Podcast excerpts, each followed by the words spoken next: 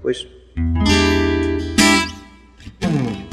Nós vamos queimar tudo, deixar de lado tudo que não serve mais, mudar o nosso rumo, fazer valer a vida em nosso lugar. Se a vida é o caminho, a gente quer saber aonde pode ir. Motivo e sentido, correr perigo, duvidar, sorrir. Nós vamos queimar tudo, fazer nossa cabeça pensar. Na na na na na na na na, na. o amor é lindo. Na na na na na na na na, na. vem fazer da vida um sonho pra gente sonhar.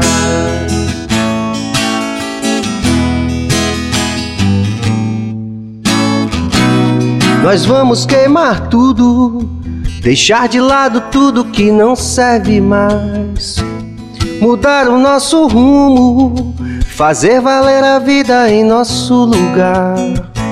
Se a vida é o caminho, a gente quer saber aonde pode ir. Motivo e sentido, correr perigo, duvidar, sorrir. Nós vamos queimar tudo fazer nossa cabeça pensar. Na na na na na na na na, o amor é lindo. Na na na na na na na na, na. vem fazer da vida um sonho pra gente sonhar.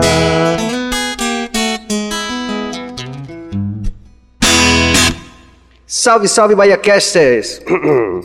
A partir desse momento nós estamos aqui conectados ao vivo no nosso canal no BahiaCast. Então, sem mais delongas, porque hoje o nosso horário flutuou um pouquinho, em nome de toda a equipe do BahiaCast, que é Walterson Cabeça na direção técnica. Deu uns piripaques aí, mas ele, como sempre, eficiente, com eficiência somente comparável à sua, como diz, à sua sutileza do tamanho de um hipopótamo mas ele botou para lascar e a gente já está de volta no ar, um pouquinho atrasado, mas estamos aqui. Também em nome do nosso diretor-geral do programa, Jorge Bio, a gente tem a honra de anunciar a nossa convidada dessa noite, que é uma grande honra para a gente, né?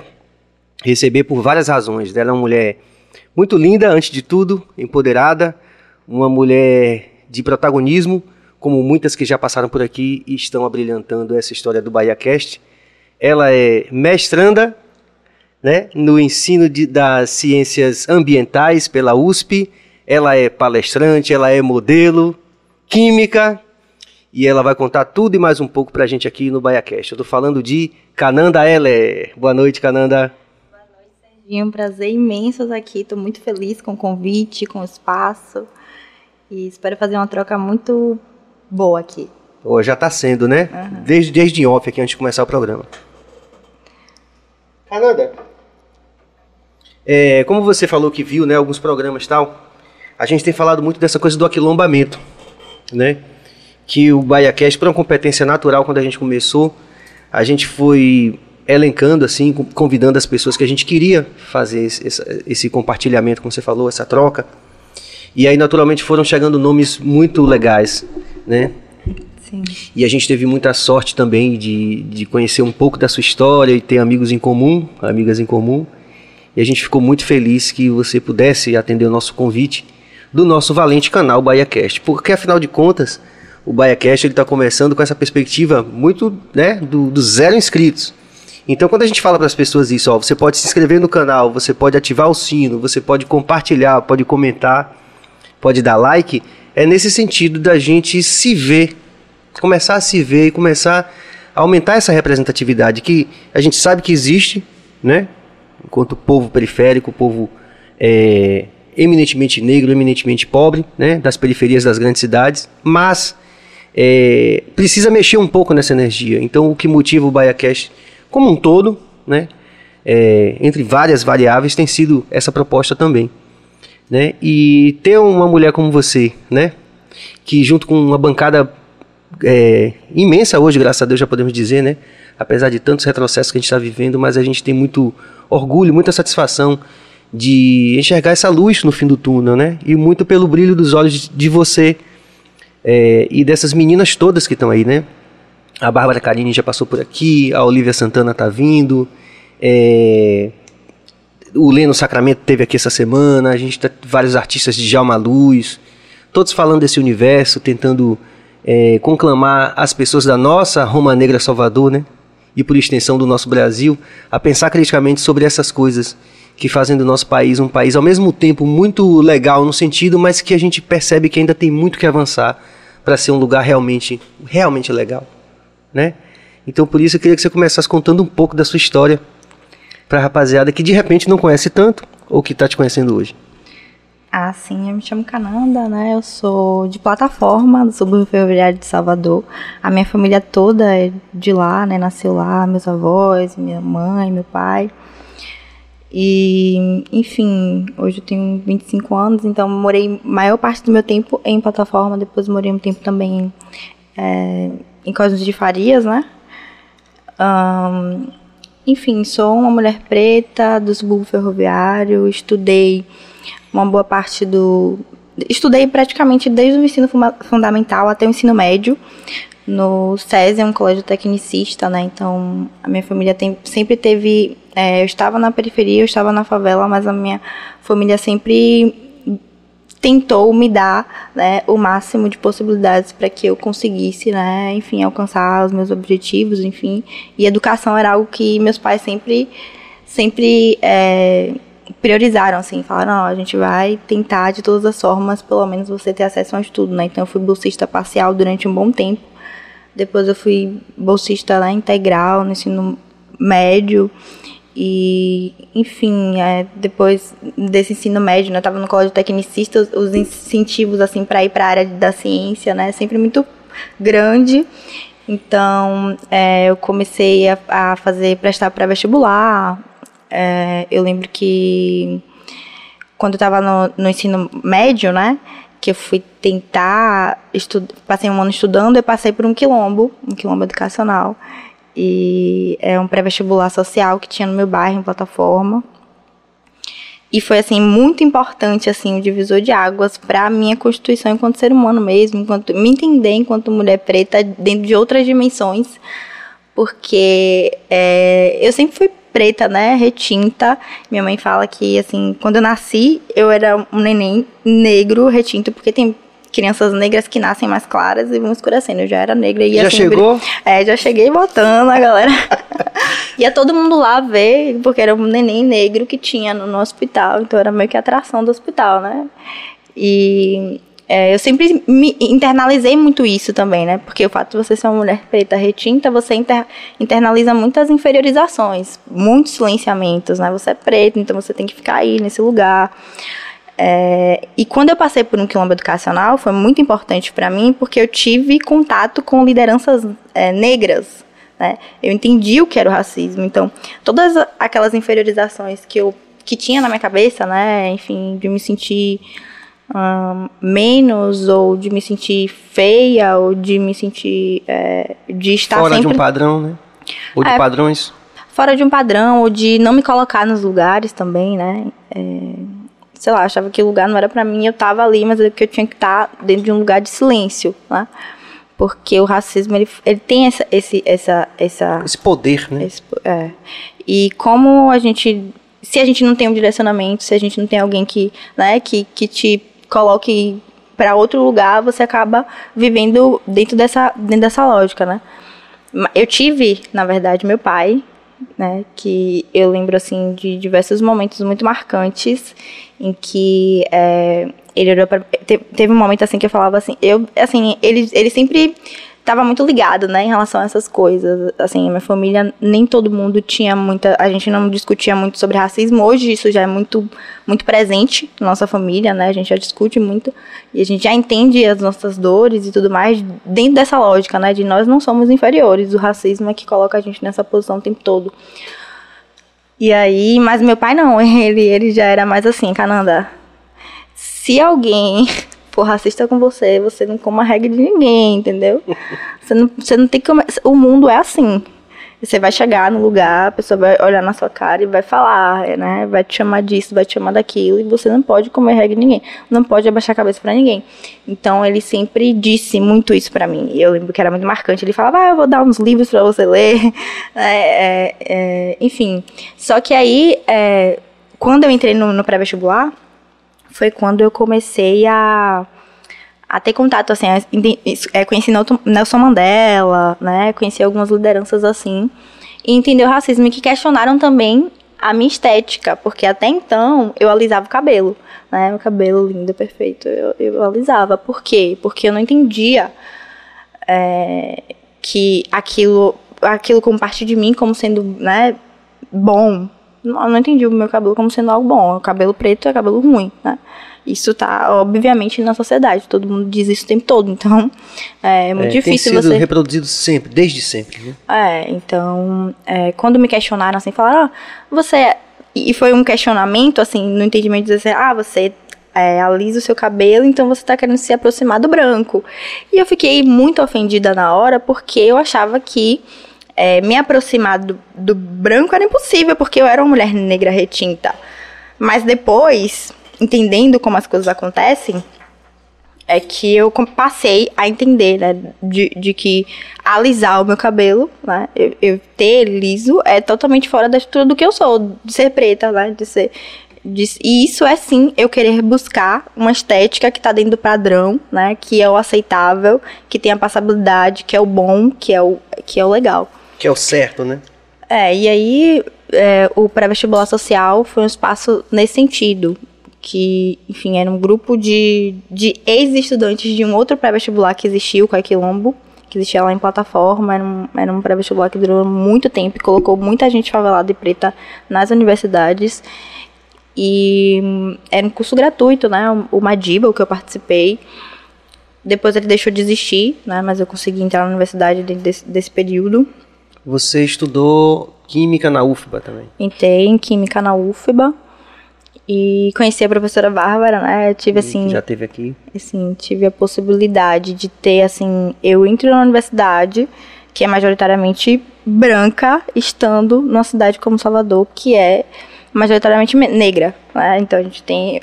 Está em um lugar que é o lugar mais negro fora do continente africano. E na universidade eu me rodeio de pessoas brancas, vejo, vejo pessoas brancas, né? E, enfim, canto. Mas Bárbara já estava lá. Bárbara estava lá, eu tive essa referência, eu tive uma, duas, três, quatro professores negros, talvez na, na época dela ela já não tivesse é, é, tantas referências quanto eu tive, por exemplo, mas eu sou fruto dos meus ancestrais, né? De todas as lutas Sim. que eles fizeram. Então, as lutas que eu faço hoje é para que, por exemplo, minha irmã, ela não alisa o cabelo. Não é uma opção para ela, tipo, ela nunca alisou o cabelo, entendeu? Então, assim, o que hoje a gente tem de compreensão de mundo né, chega para outra geração de outra forma. E aí eu percebo isso, né, de que eu tive, por exemplo, quando entrei na, na universidade, e aí eu tive, participei de um coletivo, inclusive, com a professora Bárbara, né, tive essa referência, é, tive professores negros, mas a maioria era, era, eram brancos, né, e já, enfim, que, que não tinha nenhum entendimento da, de, dessas realidades de, outras, de outros estudantes, né, negros é, e favelados. E estando na, na periferia, acho que né, em plataforma, né, em 2018, não, 2018 não, em 2016, quando eu tinha 18 anos, e aí eu tava junto com um amigo e a gente tava com tudo isso, né, daquela coisa, a gente quer mudar o mundo, a gente quer fazer muita coisa, e a gente já tinha passado por pré-vestibulares, e a gente falou, a gente vai fundar uma aqui em plataforma, porque não tem nenhum e a gente quer ver gente preta na universidade. E não era só um espaço de eu vou ensinar química, física, biologia, história. A gente queria que a galera tivesse uma formação política também, entendeu? De ó, você vai entrar em um lugar branco e que a galera ali é, é, é a ideia é o atacar o que você é, não é? Você não não se reconhecer ali, é você é, eu tive muitos alunos que é, deixaram de estudar, mas não porque não queriam estudar, mas porque ou eu estudava ou trabalhava. E, e, a necessidade imediata, ela grita, então eles iam trabalhar.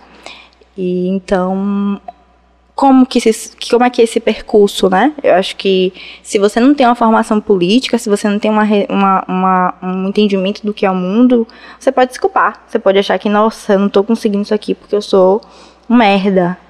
E não, né? Você não tem dinheiro, você não tem, você não tem é, transporte, você não se reconhece no espaço, você teve uma base escolar diferente, não é culpa sua. Né? É, é, é uma estrutura que, que te colocou ali naquela condição e, e, e a gente está aqui para reverter isso, né? E a gente, e assim, é muito fácil se comunicar, né? Quando a gente vive isso, a gente é muito fácil a gente saber que a gente está indo para a universidade, que a gente está indo ali buscar algo e trazer de volta para nossa comunidade, né? E se aquilombar, né? E da gente estar tá ali é, dialogando e colocando mais gente dentro da universidade. Então, eu tava falando da minha trajetória, né? É, então Continua, foi... tô achando ótimo. Sim, e aí é, o pré-vestibular foi isso, um espaço de troca, eu me formei como professora. Eu nunca tive, assim, depois que eu saí do. É, que eu comecei a dar aula em outros lugares, né? Que eu comecei a perceber, por exemplo, no pré-vestibular, todo mundo sempre me reconheceu como professora. Isso era óbvio, eu era professora. E sempre confiaram em mim também, né? Porque eu estava também no meu, no meu processo de formação. Então, era um espaço que para mim também era, era muito bom, né?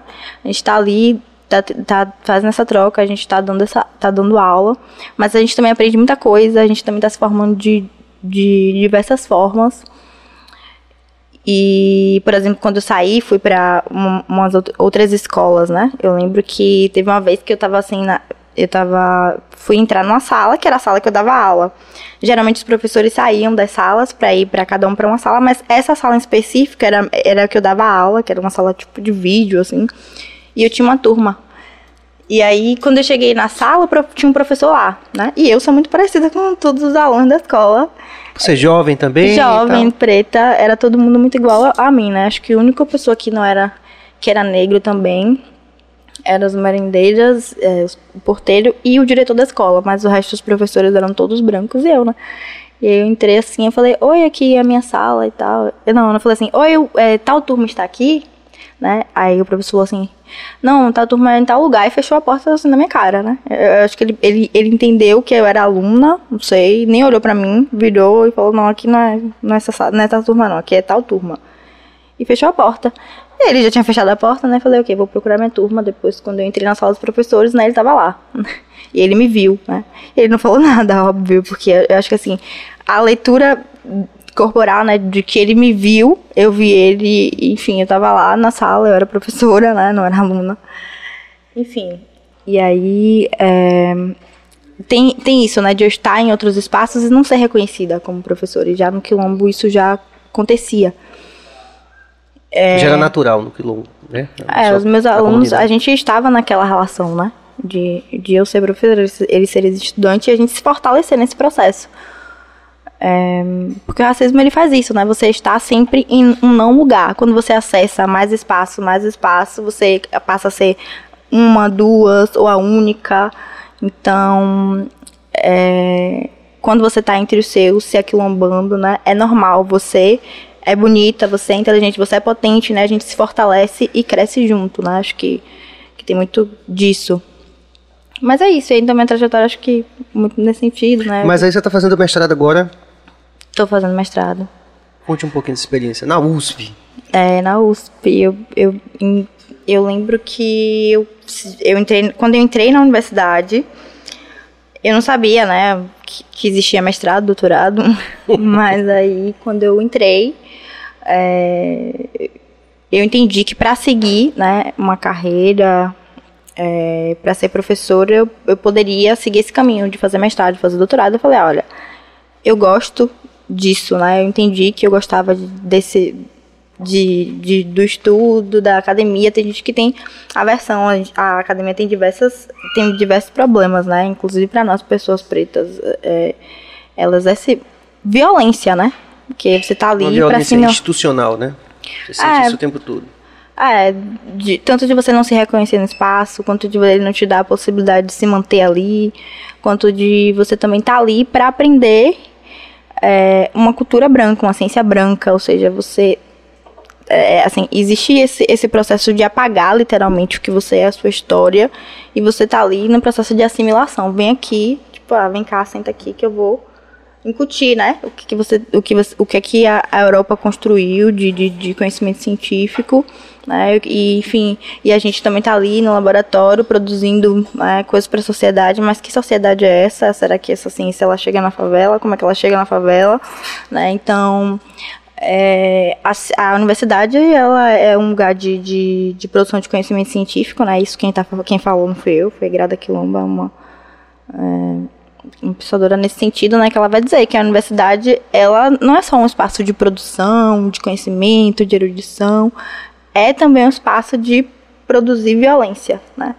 Então, é, até pelo, todo histórico, né? De, de como que foram as, as coisas de, de como que a ciência se posicionou, né? Teve, eu estou aqui é, e a gente está dentro da sociedade racista do jeito que está, porque é, se fundou tudo isso lá na colonização, na escravidão, né?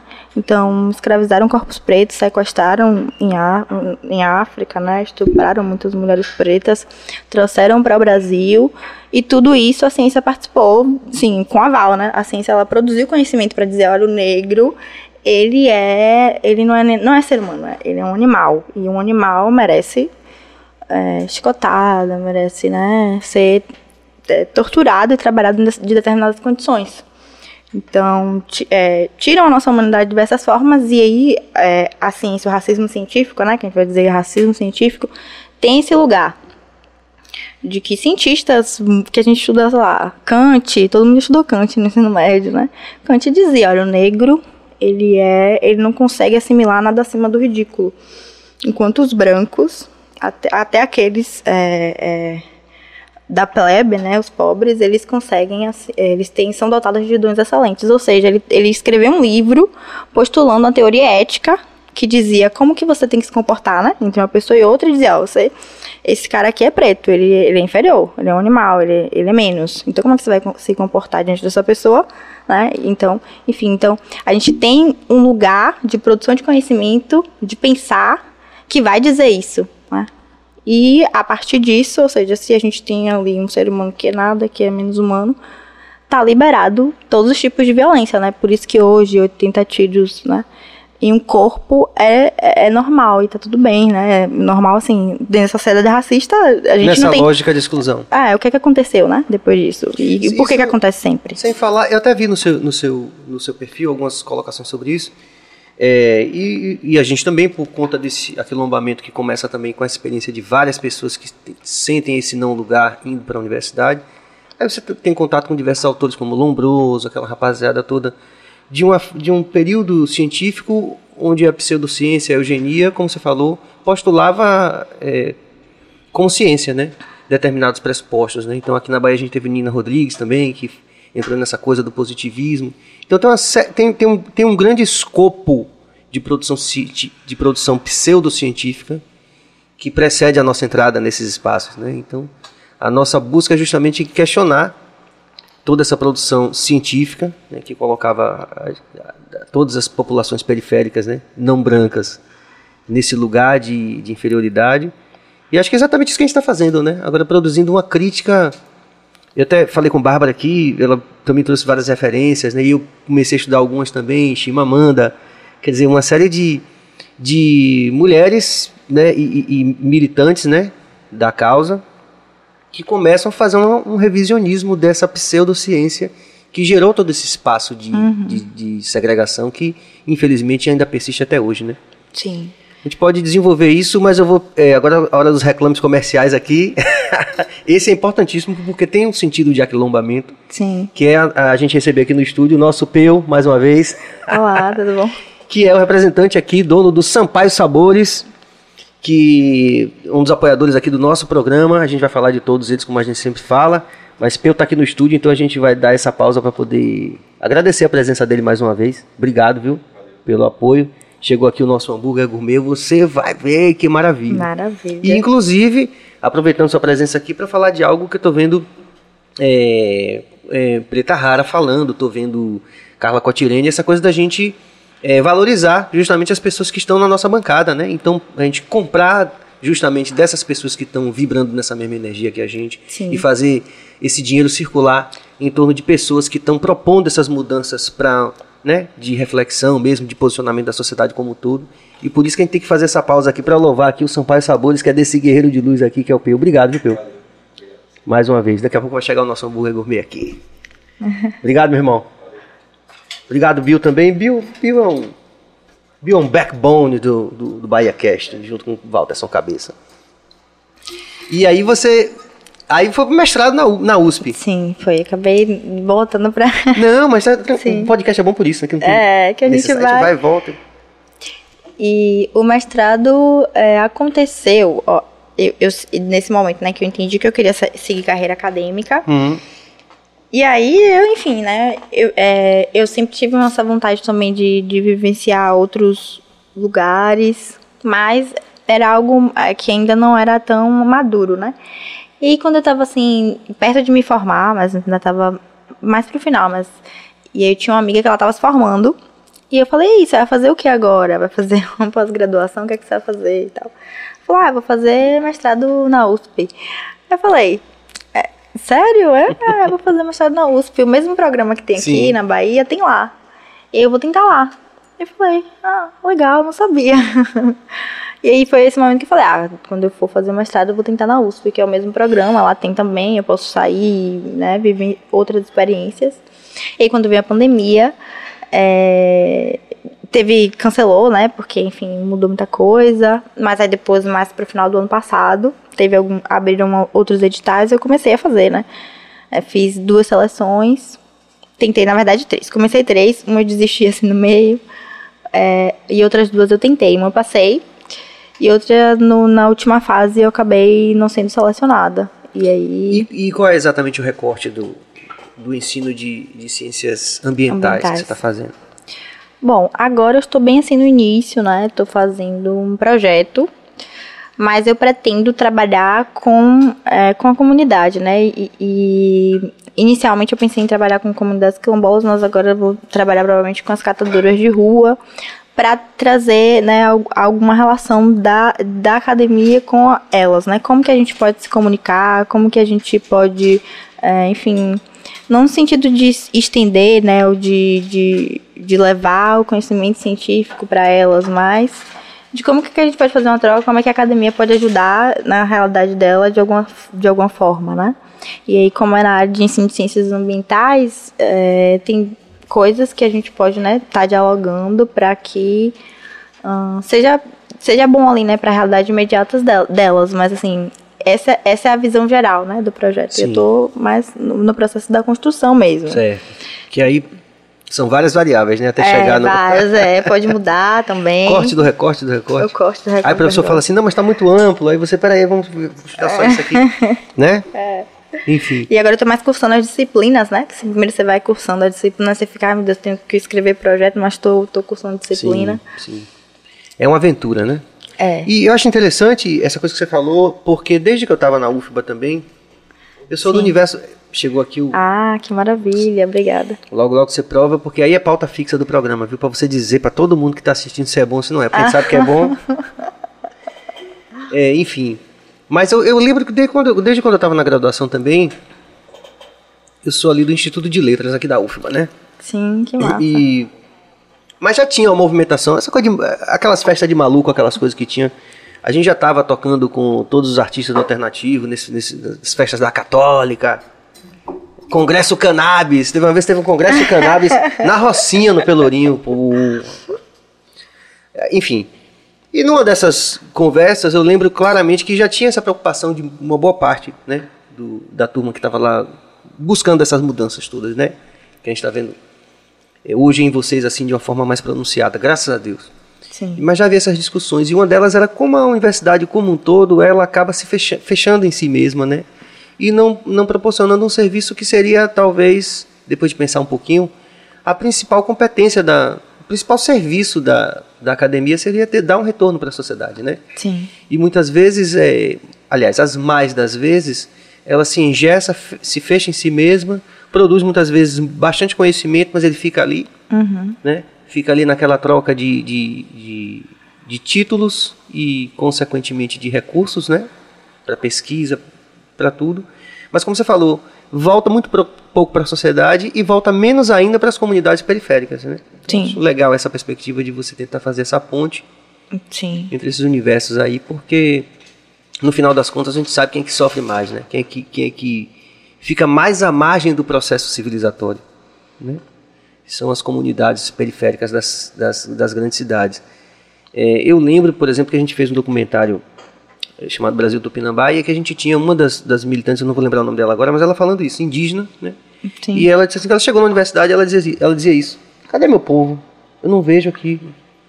Não vejo o povo índio aqui, não vejo o povo negro aqui, não vejo as populações periféricas, né? Cadê meu povo? Ela dizia isso no documentário. E eu, aquilo me tocou muito, né? Porque era meio essa história. Na minha família, por exemplo, né? Na minha família.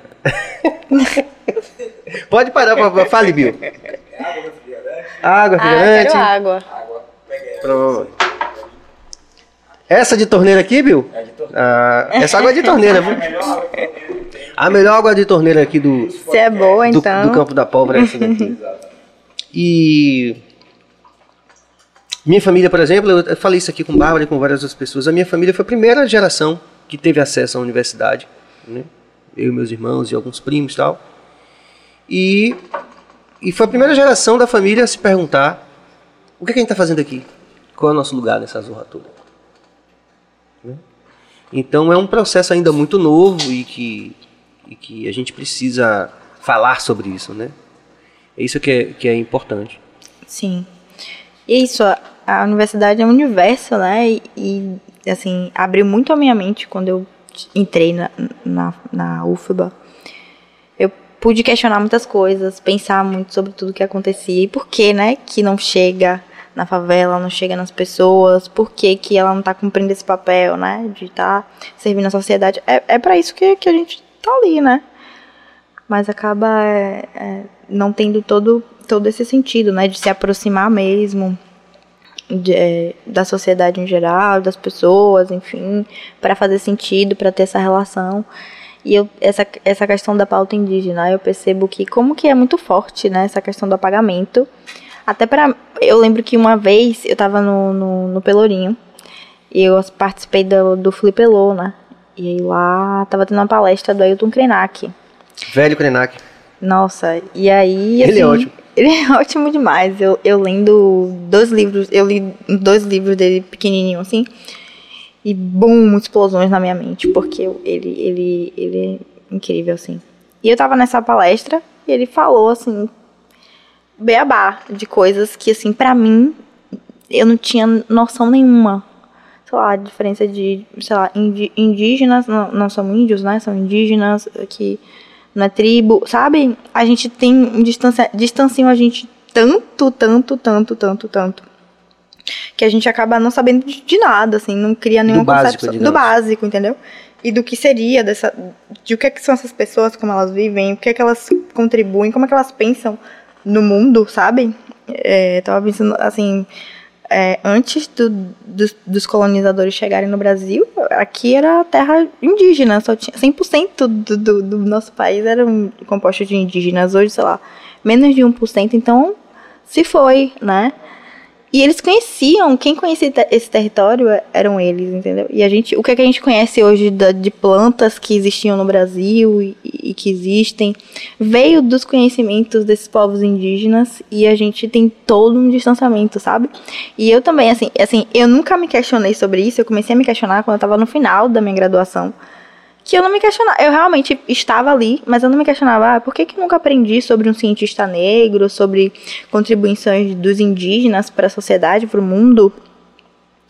E depois eu comecei a refletir, nossa, eu só aprendi sobre cientistas brancos, sobre a Europa. Parece que o resto do mundo Nunca não pensa, nada, nunca, nunca fez nada, nada. sabe? Não, não contribuiu para o que a gente está aqui hoje. Eram pessoas, né? É, totalmente dissociadas do, do mundo. Então, geram esse apagamento intencional para que a gente continue dessa forma. Né? Então, é, é, é muito. E ele é tão ancestral que a gente também até vê muitas pessoas que param para ouvir a gente, né, que vêm de famílias eminentemente brancas eminentemente classe média. Muita gente dizendo assim, eu também não, também não tinha, tinha sofrido esse apagamento nesse sentido, de perceber a violência disso. Muita gente também que hoje fala dessa, dessa coisa. E é importante que a gente alcance, né, todos nesse sentido. É lógico, eu não estou falando de um ponto de vista assim utópico, do tipo gratiluz, não. Mas a gente também não pode esquecer isso, que essa normatização das coisas como elas estão, como é, é algo que se opera em todos nós, né? Da mesma forma que o preconceito ele acaba é, é, agindo como se você pensa em Foucault, por exemplo, ele ele começa e, e relativamente pô, outro dia que Foucault foi, começou a estudar a estrutura do poder, né? A microfísica do poder. Então, como é que a gente, na verdade, como é que essas essas estruturas estruturantes vão operando na cabeça de todos, né? Então isso é realmente algo que, quando a gente enxerga o tamanho do problema, como você falou, pô, eu não tinha noção. Eu vi Krenak falando, por exemplo, assim, ele, um repórter assim, viu, Bill? Krenak falando para um repórter assim, eu não sei que você tá com essa carinha, o menino devia ser da universidade, alguém que tava fazendo pesquisa, ele, aí ele fala assim, eu não sei que você tá com essa carinha bonita aí, sorrindo para mim, não. Nossos mundos estão em guerra. Uhum. É muito forte que ele fala assim, olha, nós estamos em guerra, o seu mundo devia ser alguém, um menino ou uma menina branca, uhum. da universidade que estava ali na equipe filmando e ele falando para essa pessoa, né? Dizendo assim, ó, não se engane não, você tá olhando para mim com essa carinha bonita, sorrindo? Nossos, nossos mundos estão em guerra há 500 anos. Vocês estão matando a gente há 500 anos, né? Então é preciso essa... É, e, e, é isso que eu acho que a gente não pode deixar de dizer nesse momento, né, de se posicionar, né? A gente tem que propor isso, assim, por mais que tentem dizer que, pô, essa galera meio fala essa... Mas, velho, não dá, velho. Sim, a gente está cada dia mais graças às novas tecnologias também, quando bem usadas, cada dia mais consciente disso e a gente precisa usar essas ferramentas para produzir um, um, lugar onde a gente de repente não tem isso no futuro, né? Ou que tenha bem menos, enfim. Sim. Você foi inclusive para o universo das ciências, né? Que a gente tem é, o que não é, eu, vi também num, num, episódio de Rita Batista do Mulher com a Palavra agora, também a professora Sônia, que é professora do ITA, né? Primeira professora negra também, e ela falando do, do racismo que ela sofreu no ITA, imagine, Instituto Tecnológico Aeronáutico. Tipo assim, ela, foi, ela teve que sair, foi perseguida, saiu, depois voltou e conseguiu, enfim.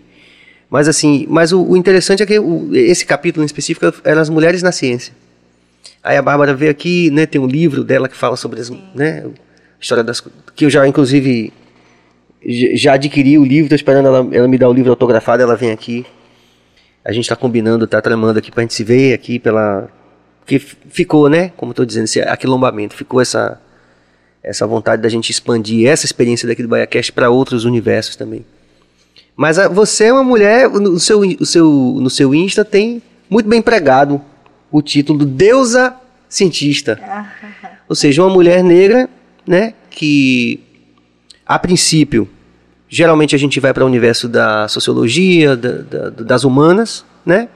Mas você é um recorte ainda mais restrito que você foi para ciências. A gente é sendo mulher e sendo negra, né? Acho que essas áreas assim, geralmente a gente tem menor ainda, né? Menor quantidade ainda, por exemplo, de mulheres, que as mulheres a gente é, a gente está associado ao cuidado, né? Então, muitas mulheres estão, então, professoras, né? Pedagogas. né? É, e, são enfermeiras. Uhum. Então, é, quando a gente chega em algumas engenharias, também é muito mais homem, né? Sim. É, química, física, é, são, são, são mais distanciadas ainda, né? Se colocam em um lugar de mais distanciamento ainda das pessoas e de se diversificar, né? E aí o Deus a cientista eu, é, é muito no lugar de, de resgate, né? De resgate de, de tudo o que me negaram sobre a minha história e sobre o meu lugar na intelectualidade, né? Quando eu falo meu lugar, o meu lugar de todo mundo que me representa, né? De tudo que eu sou e de toda a minha ancestralidade, de pessoas pretas e que construíram conhecimento, mas que negaram pra gente o tempo todo. Eu comecei a me questionar sobre isso no, quando eu me formei. E aí depois, né, dentro desse processo, é, eu falei, nossa, eu acho que eu preciso começar a fazer isso, né, de, de, de, de, entender e de buscar essas referências. E em determinado momento eu falei, e compartilhar, né, de compartilhar e chegar em mais pessoas. E, e, me intitular assim dessa forma é um lugar também de afirmação, de eu, você é cientista, né? De mim para mim mesma também. De entender, você é cientista e você é alguém potente também, né? Porque quando nega todas essas referências, é, parece que você, né? Não tá ali, né? Não é para você. Então, é, é, um lugar de afirmação, né? De resgate. É, o, o cientista é nesse sentido mesmo, porque a ciência me coloca sempre num lugar, né? Isso aqui não é para você, isso aqui é um espaço de brancos, mas eu tô ali, eu é onde eu quero estar e eu sou isso, né? Isso que eu tô buscando, isso que eu tô fazendo. E o Deus é nesse lugar também de, de, de entender como alguém potente, né? E de. Não Tudo como certo, alguém eu achei santo. ótimo. sim, sim, sim. Não, assim, a ideia de, do, de como é que foi, como é o nome, né? De, de alguém potente, de como que, é, por exemplo, nas culturas é, de, de matriz africana ou afro-brasileira, a gente entende deuses como seres como nós mesmos, sim, né? Sim. E que, e que erra e que tem algo a ensinar ali daquele erro, e não como alguém, né? Que tá ali mais santificado. Então, acho que. Distante, né? Tipo... Distante, que tem um pedestal, né? Como a própria ciência se coloca, né? Um pedestal e tudo mais. O Djalma Luz, ele falou uma coisa aqui muito bonita que tá no recorte que Cabas colocou, inclusive, que ele fala assim, que ele. No, quando ele, ele tá no terreiro, o, o Deus que fala com ele é negro. Eu achei aquilo de uma beleza né? Ele falou, Serginho, Deus que fala comigo lá quando eu estou no terreiro é negro. Né? Eu achei aquilo, primeiro de uma coragem muito grande, né? Porque a gente toca em questões muito, Brasil é um país católico, muito, né? Embora a gente já veja, a gente falou, por exemplo, do Padre Edson, acho que foi com o Leno, que o padre, o padre Edson lá do, do Bonfim, né, da igreja do Bonfim, ele tem uma postura ecumênica, né, e de tolerância religiosa, então a gente tem que ter sempre também coragem de dizer que não é todo mundo, né? Que tem pessoas que já estão se ligando nesse processo. Mas eu achei muito bonito é, ele falar isso. Então, é, até como cosmovisão mesmo, né? Pô, Deus que fala comigo ali é negro. Pô, é algo de, de, de, de consequências para a cosmovisão da gente, assim, para como a gente enxerga o universo, o mundo, a nossa vida, a realidade. É algo bastante forte, né? Fiquei se você feliz. pensasse em Deus, ou se você pensar também, sei lá, um cientista, eita, se você pensar assim, né? Você vai pensar sempre em alguém, né, branco, diferente de, de um negro, de um indígena. Sim. E ele pensar dessa forma, é ele realmente, né, tá se afir... tá como ele se conecta, né, com o mundo. Como e com sua própria espiritualidade, né? Assim, Isso. Sem, sem amarras e sem pré-julgamentos, né? Anulando um pouco, é, ou tentando anular essa coisa do, do Kant lá que você falou. Temos uma interação começando aqui. Maria Lobo Obrigado pela interação. Importante fala que mostra a nossa resistência diante dos tempos. Parabéns. Obrigado, Maria. Ayla Evelyn, orgulho de você, Deusa. Obrigado, Ayla. Davi Vieira, programa sensacional. Obrigado, meu irmão. Estamos aí. Sempre abertos a sugestões também, estamos aprendendo aqui. Victor Araújo, Rainha Capoeira e aí vamos, vamos embora. E aí vamos embora. E vamos embora. Não me diga que você também é capoeirista. Ah, sim. Inclusive, inclusive do mesmo lugar do, do Victor, Cabelo de Fogo, da CANE, Associação de Capo, é, né, Associação da Capoeira de, do Navio Negreiro, que é do, do Mestre René, a CANE. E, enfim, comecei a fazer capoeira em 2020, inclusive nesse processo de, de resgate da minha ancestralidade, né? De me conectar, porque é, a, a, universidade faz muito isso, né? De te esvaziar, né? De você mesma para assimilar algo que não é de você, que é dessa cultura branca, dessa ciência branca. Porque rola esse abismo, né? Que eu, por exemplo, e muita gente fala disso, né? E até eu vi a Preta Rara falando disso, que ela fazendo terapia para poder entender essa, esse síndrome do, do impostor, que é muito comum para quem passa pelo que a gente passou. Porque você fala assim, meu povo não está aqui, né? Na universidade o que me ensinam aqui, quando eu falo lá na minha comunidade, pouca gente entende, ou quase ninguém entende. Então, é um, esse, esse esvaziamento que você fala, ele é muito é, contundente, né? E pode deixar uma pessoa pirada mesmo. Né? Sim. A Bárbara falou coisas extremamente corajosas aqui, né? Sim. Assim, da eu, vida quando, dela. Quando eu, assim, esse momento, assim, da, da, da, do meu TCC, de que eu entendi, eu comecei a me aprofundar muito, eu fiquei muito, muito, muito, muito, muito mal. E assim, de eu me olhar mesmo, me, me entender assim, assim, um vazio muito grande de, de me sentir esvaziada mesmo, sabe? Eu tô passando aqui cinco anos de esvaziamento de mim mesma. Então eu tava, nossa, eu preciso, eu quero sim buscar o que o que me, negar, me negaram e me negam o tempo todo, né? Então a capoeira foi um espaço assim muito de, de cura, como meu mestre também fala, né? Capoeira cura. Bonito isso. É, e de, é, de foi o primeiro momento, inclusive, que eu tive um contato com alguém que ensinava e que passava, né? Tudo que ele passa ali na capoeira, assim, de uma maneira assim, eu posso falar assim, uma, uma pedagogia, uma educação ali antirracista, né?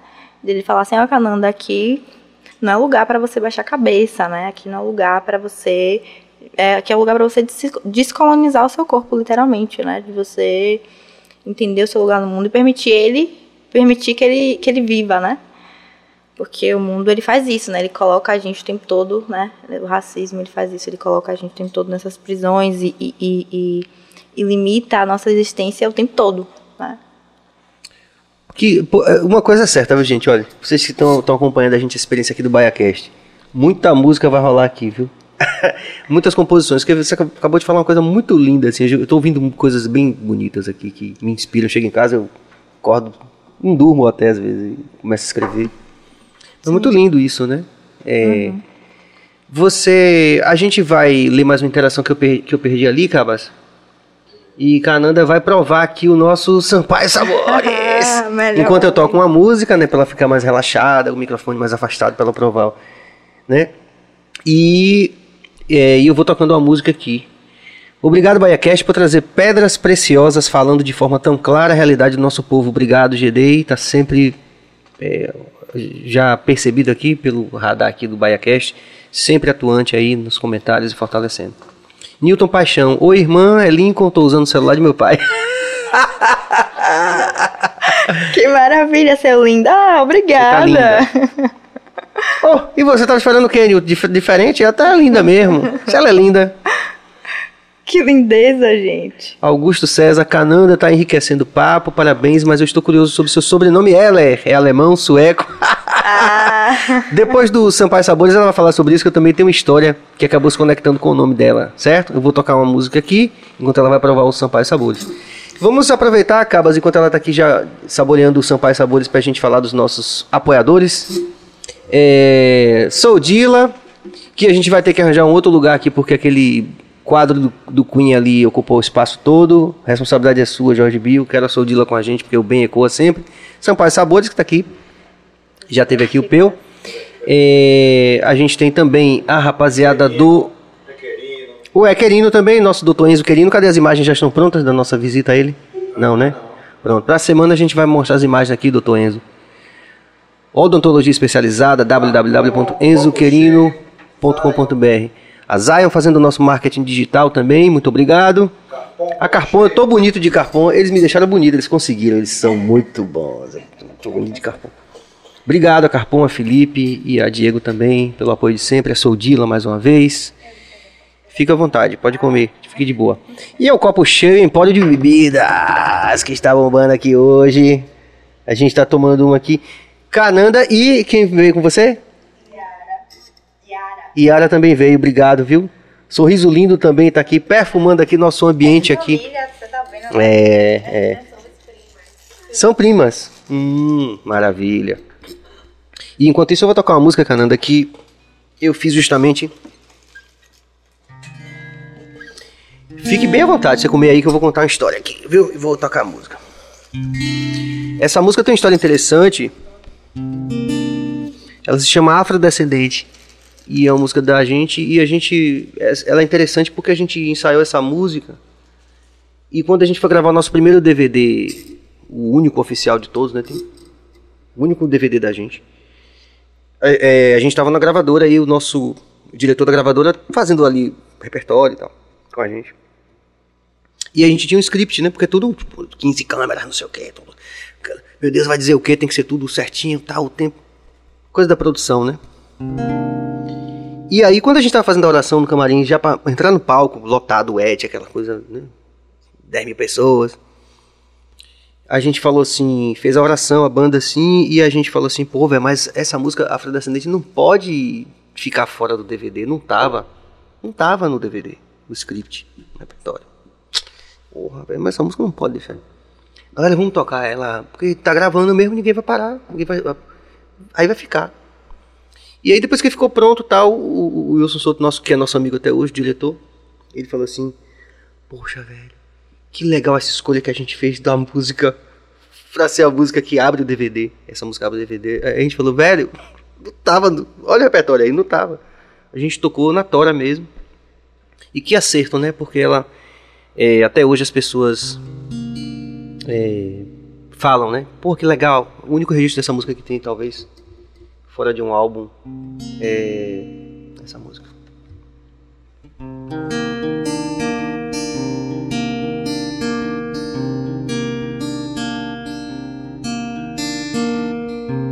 A cor do sonho da minha liberdade é a cor que o sol imprime em minha pele afrodescendente negra latina, sudameríndia cansada de dor. No espelho eu vejo um cara brasileiro, o rei da simpatia e do sorriso, e nos lábios a canção doce que emana, o som que embala o sonho do ser. Meu coração aberto pra mudança e inconfidente querendo vencer os pampas, o sertão cerrado afora.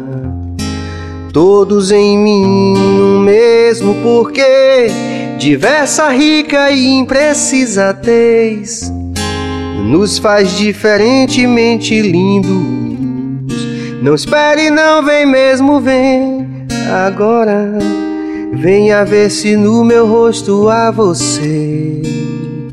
Yeah, yeah. Whoa, whoa, whoa, whoa, whoa, whoa. Whoa.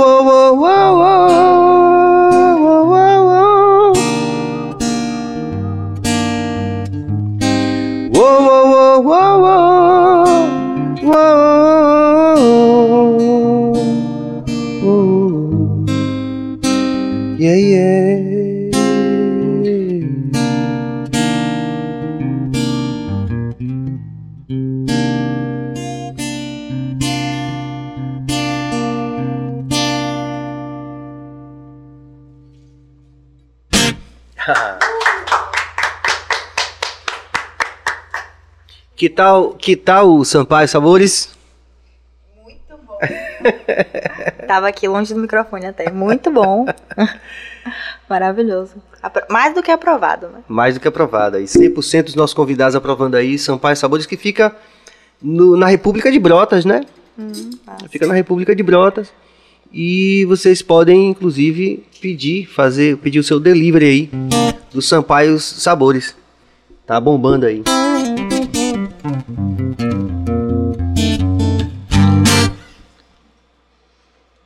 A capoeira, que a gente já falou. Ah, o sobrenome, é verdade. Antes disso que eu ia falar, agora tem um sobrenome. Cananda Eller. Ele até provocou ali, é sueco, é alemão. Primeiro Canan- Cananda, né? É. É. Sim, Cananda é meu nome. Cananda ela é meu nome, literalmente.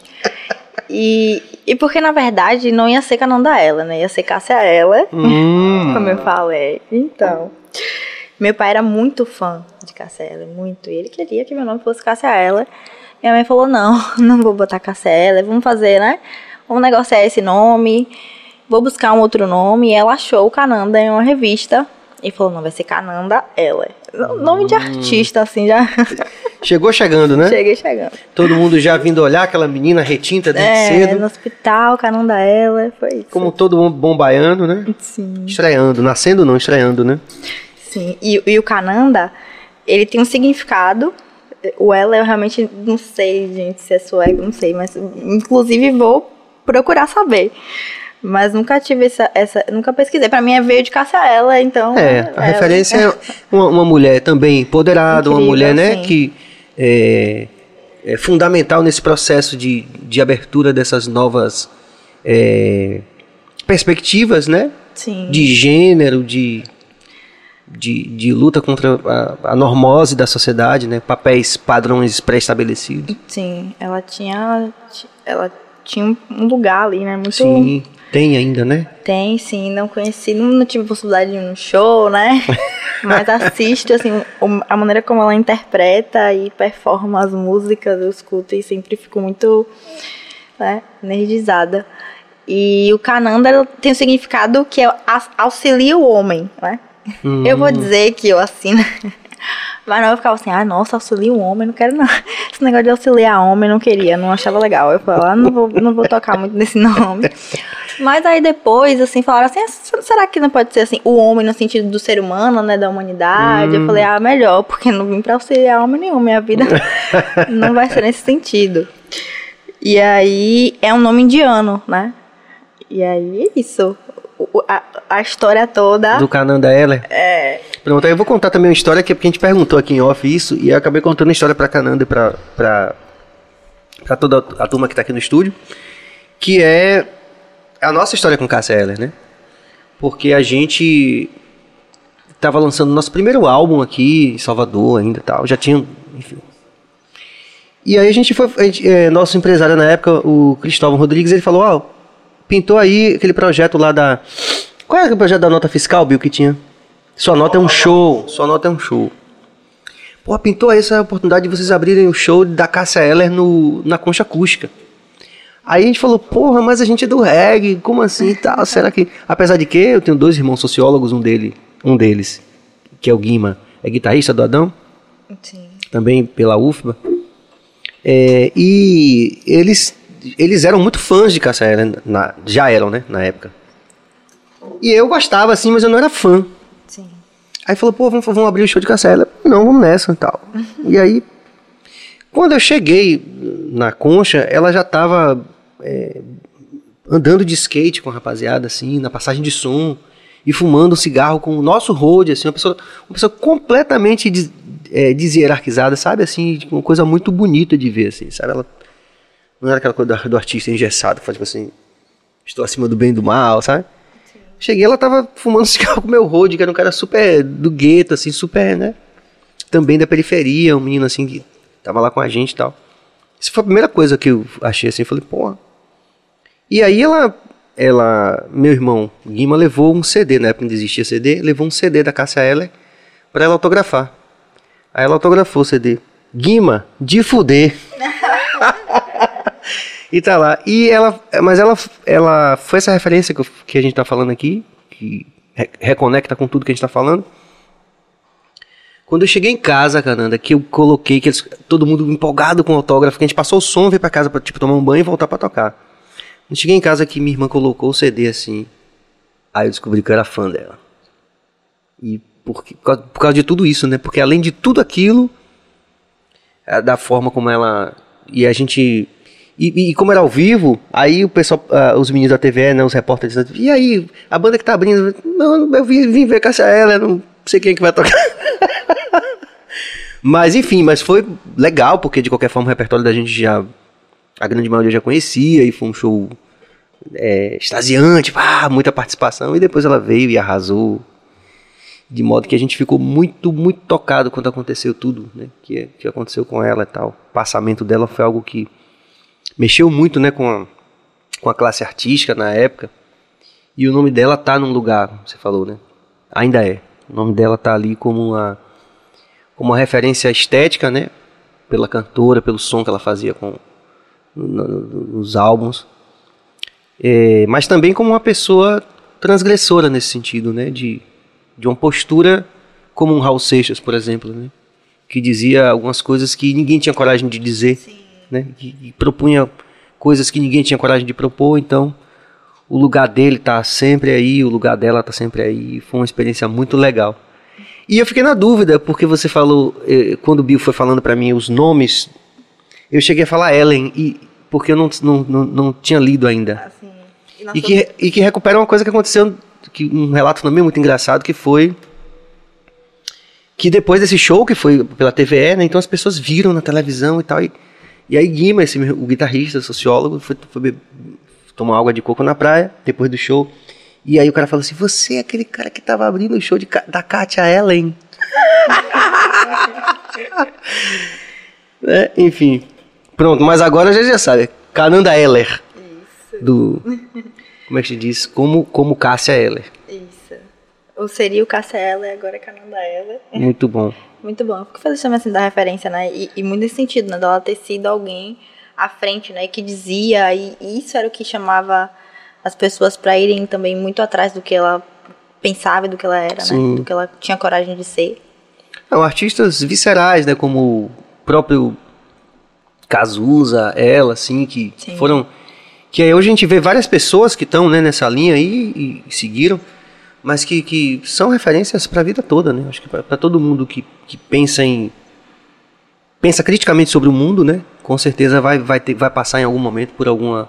algo da obra de Cassia Eller ou dessas pessoas que a gente falou. Do Queen, por exemplo, também, que foi super significativo nesse sentido.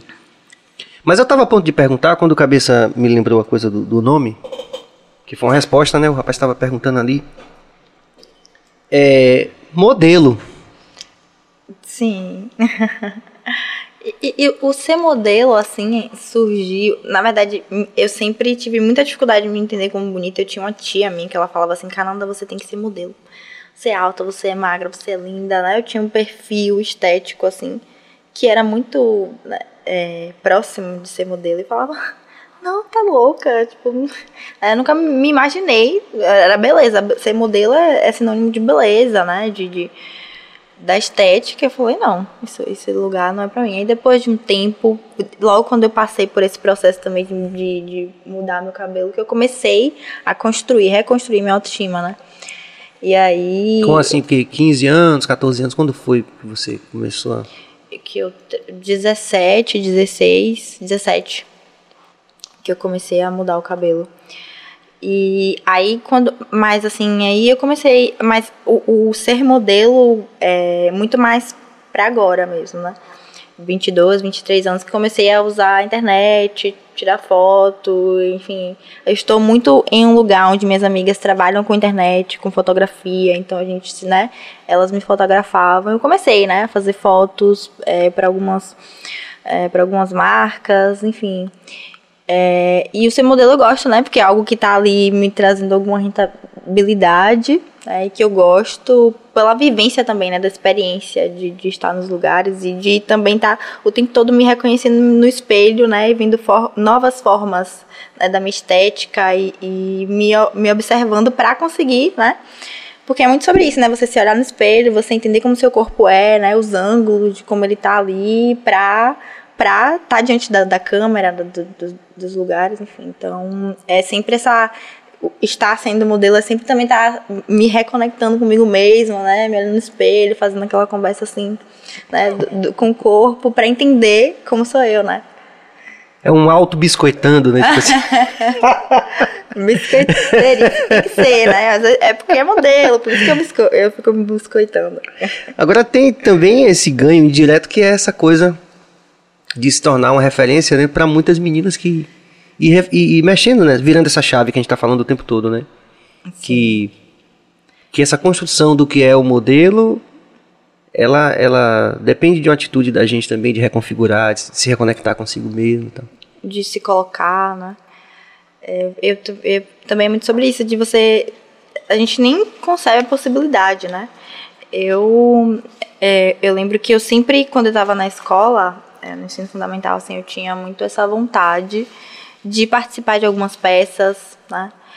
Só que assim, como é que eu ia fazer algum personagem, assim?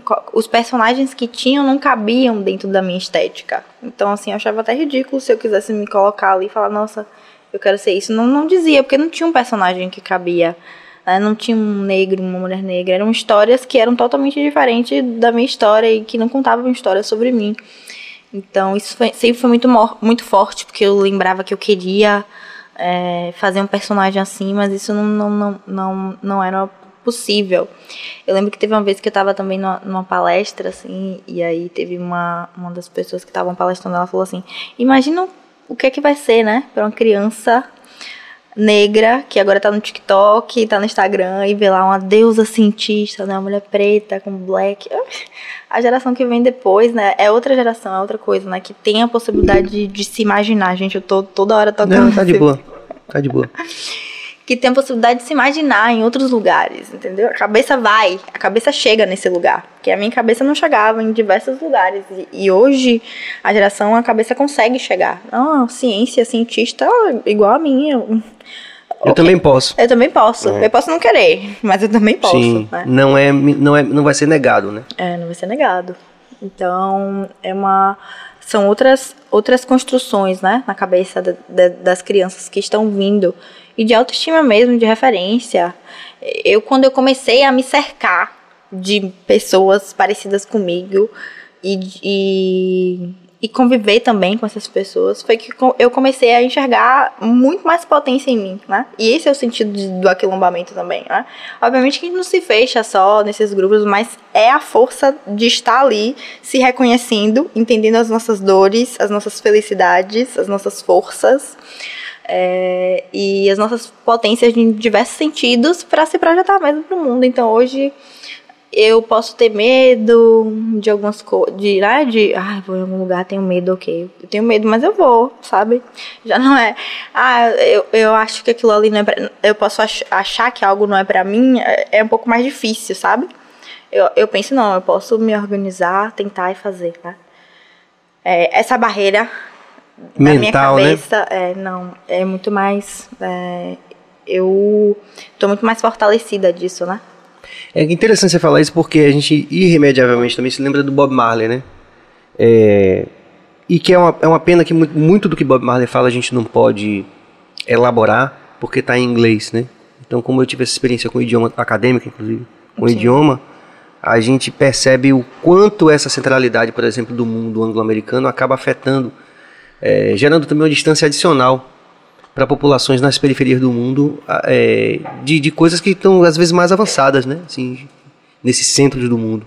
Então Bob Marley falava exatamente disso, né? É, naquela música que é a Redemption Song, que é um clássico, né? Tá até hoje no nosso repertório, nunca sai. Que ele fala: liberte-se da escravidão mental. Né? Ninguém além de você mesmo pode. É, né? Liberte-se da. Emancipate yourself from mental living ninguém além de você, de você mesmo pode libertar sua mente. Exatamente isso que a gente está vendo aqui que você está falando, né? Quer dizer, a gente. O não se enxergar, não se imaginar no lugar é a grande escravidão mental, né? Que a gente se liberta e, e, e peita, como você falou. Não, pode até me causar um desconforto, mas não, eu agora eu vou lidar com isso de forma mais racional. Agora eu me imagino naquele lugar. E, e engraçado que está tão na, na, gênese do nosso trabalho lá, né? Que é a música que, que, na verdade, que foi a primeira música que a gente que deu nome à banda e que a, a banda deu nome à música, né, que a gente fala, né? Apartheid disfarçado todo dia. Sim. Quando me olho, eu não me vejo na TV, né? Sim. Quando me vejo, eu estou sempre na cozinha ou na favela, submisso ao poder. Exatamente isso, né? É uma música do Arthur Cardoso, que cantava comigo até o primeiro álbum, e que depois saiu da banda, mas que a música continua como um legado aí, inclusive de militância, de, de textos que. É, como questão de vestibular, inclusive, né? Questão de de, de Enem, é um orgulho para a gente, porque são reflexões que são criadas a partir dessas. dessas é, é desses atos de, de libertação de, dessa escravidão mental. Né? Agora, aproveitando a coisa do modelo, a gente pode é, acessar seu Insta para ver algumas coisas, algumas, algumas imagens? Pode? Ah, pode. Vamos lá, Cabas? Daqui a pouco vai chegar. Então, enquanto isso, a gente vai mais uma vez sensibilizar as pessoas para essa proposta do Bahia Cast, né? Uma proposta de, de representatividade dos nossos valores que fazem a nossa Roma Negra Salvador esse lugar tão singular e tão plural. Então, se você considerar essa possibilidade como algo que deve ser apoiado, você pode se inscrever no nosso canal, você pode ativar o sino para saber sempre que a gente estiver ao vivo você vai receber uma notificação. Você pode também é, compartilhar e pode dar like, pode fazer sugestões é, no geral, porque de qualquer forma, até de pauta, porque a gente sabe isso é um bom problema que a gente está vivendo no BaiaCast. A gente tem muitas narrativas interessantes de pessoas nas mais diversas áreas de atuação e que compõem né, esse lugar tão maravilhoso que é, é essa experiência civilizatória, civilizatória a partir da cidade que a gente chama de Roma Negra Salvador. A gente está com uma grande expectativa de receber muitas, muitas lideranças aqui, pessoas de mais das mais diversas áreas de atuação que são referência pra gente e, sem dúvida, para muitos de vocês ou de pessoas que vocês conhecem. Então, fortaleçam com o nosso canal, porque se vocês fizerem isso, não é só apoiar Serginho, nem Cabeça, nem Bill. É apoiar essa moça linda que está aqui com a gente e pessoas lindas também que já estiveram aqui, que estão passando pelo BahiaCast e que vão passar ainda. Né? A gente está só no começo. É uma iniciativa muito valente né, de começar um canal do zero, apesar de que eu, como artista, já tinha um canal no YouTube que tinha muitos inscritos, a gente não quis usar. Cabeça também, como profissional da música, tinha um canal com muitos inscritos, a gente não quis usar. Mas justamente por isso, desafiando essa lógica é, do imediato, né, que se abate sobre todos nós nesse momento da cultura online, né, em que todo mundo, o menino com 18 anos já quer ser bilionário, ter o último iPhone e ter uma Ferrari. Não vai acontecer. Né? Vamos acordar para a realidade e vamos construir a nossa história como nós estamos fazendo aqui, dia a dia, com essa coragem de dizer assim, ó, nós começamos um canal do zero, mas a gente tem uma firme convicção de que tem muita gente que está se conectando com a gente, quer estar tá aqui e quer compartilhar dessas experiências, desse conhecimento. Então, é isso. Vamos lá, Cabas?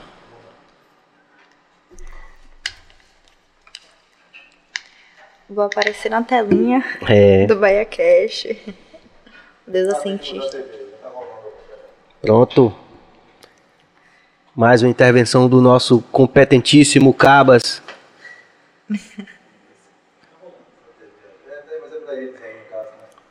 É porque a gente quer ver, quer comentar. Os looks e as fotos.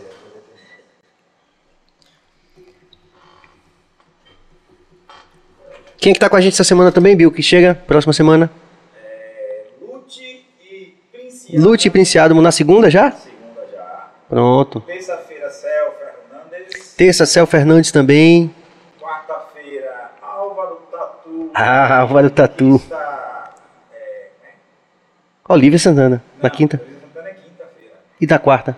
É, Olá, é, Álvaro Tatu e. Ah, eu pescar aqui, peraí. Francamente. Mas nós já estamos aqui vendo o perfil no Insta de Deusa Cientista. Muito legal. Cientista, Ciência Preta, Salvador, mestrando em ensino de Ciências Ambientais pela USP, Química, palestrante, modelo. Eita. Botei tudo. Cis Kátia. Cista Kátia. Junto com o Al- Álvaro Tatu, Alvito. Pronto. Olha aí, temos vários looks. Vamos pegar essa PB aqui logo, Cabas, que eu achei linda. Tem uma sequência, na verdade, né? Isso. Umas fotos que eu tirei no, no Pelourinho junto com o Clamário. A gente fez essas misturas aí dos búzios, da, da trança, né? E, enfim. Passa aí, Cabas, tem essa e mais duas. essa ficou bem natural. Me lembrou muito o, o Lente Negra que teve aqui, né? Que ele tem um, um- um acervo muito grande em PB, né? E que, e que não tem jeito, né? Todo mundo que é fotógrafo fala isso, que o PB tem uma linguagem É, né? Um impacto Hum, diferente. é. Quando você vai fazer a leitura da foto, você se sente, né? Eu achei massa esse post também dessa primeira política negra do Brasil. Fala um pouquinho sobre isso. Sim. Você tem um vídeo eu- falando sobre isso. Sim, foi o dia do- dos professores, né? Sim. Quem criou o Dia dos Professores foi uma mulher negra. E ela foi a primeira deputada estadual né, do Brasil e que lutava pela educação. Eu, eu falei nesse dia aí trazendo essa referência, né? Que foi a Antonieta. Ela é de Santa Catarina também. Imagine- esse movimento de, de, de, resistência, né? Ela passou por diversas situações de racismo, ela saiu da política, depois retornou. Então, é, a gente percebe que, assim, a gente está ocupando os espaços, está fazendo esse enfrentamento, né? E sempre interceptado por essas questões, né? Então, a mulher preta que estava ali quando ela chegou, né, trouxe essa, essa valorização do dia do professor, né? Então a gente chega, a gente chega e faz, e faz muita coisa positiva para o Brasil, né? E a gente não tem essa ideia de que, nossa, né, foi uma mulher negra que, que veio, que, que, que trouxe essa data, né? Isso para nossa construção, a construção da nossa subjetividade, de todo mundo, né? De entender que a gente também está nesse lugar e que a gente está fazendo coisas incríveis, é, é muito importante, né? Então, foi um, um vídeo também que é recente, né? Acho que foi uns 60 mil visualizações por aí, por causa disso, né? Das pessoas se identificarem, de entender ver uma mulher negra nessa posição, né? E de valorização também do dia dos professores, que é a ciência, tanto a ciência quanto a educação, né? Sofre um ataque muito grande. Um e... apagamento, como se não fizesse parte desse legado, né? Do, do povo afro-brasileiro. Sim. Muito louco. Volta, volte aí, capaz, pra gente ver umas, mais fotos. Agora de, de Cananda aqui. Essa do, do, do meio? Essa aí sou eu no Pelourinho. Porque Deusa vai pro Pelourinho e rolê no Pelourinho é a melhor coisa que tem. Deusa vai pro Pelourinho, é? Como assim? Muito bom. Passa aí, por favor, a sequência dessa essa é, sequência de fotos. Que lugar bonito esse, né? Ficou bem. Foi, lá no carro, tomando cervejinha. Tomando cervejinha, aí depois também no restaurante lá do, Pelourinho. ah, Yara, muito linda, a Yara tá aí. É. Eita, toda hora. De boa, tá certo, tá tudo certo.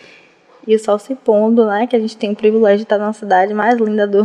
Essa daqui, do, do canto, seu canto, nosso canto esquerdo.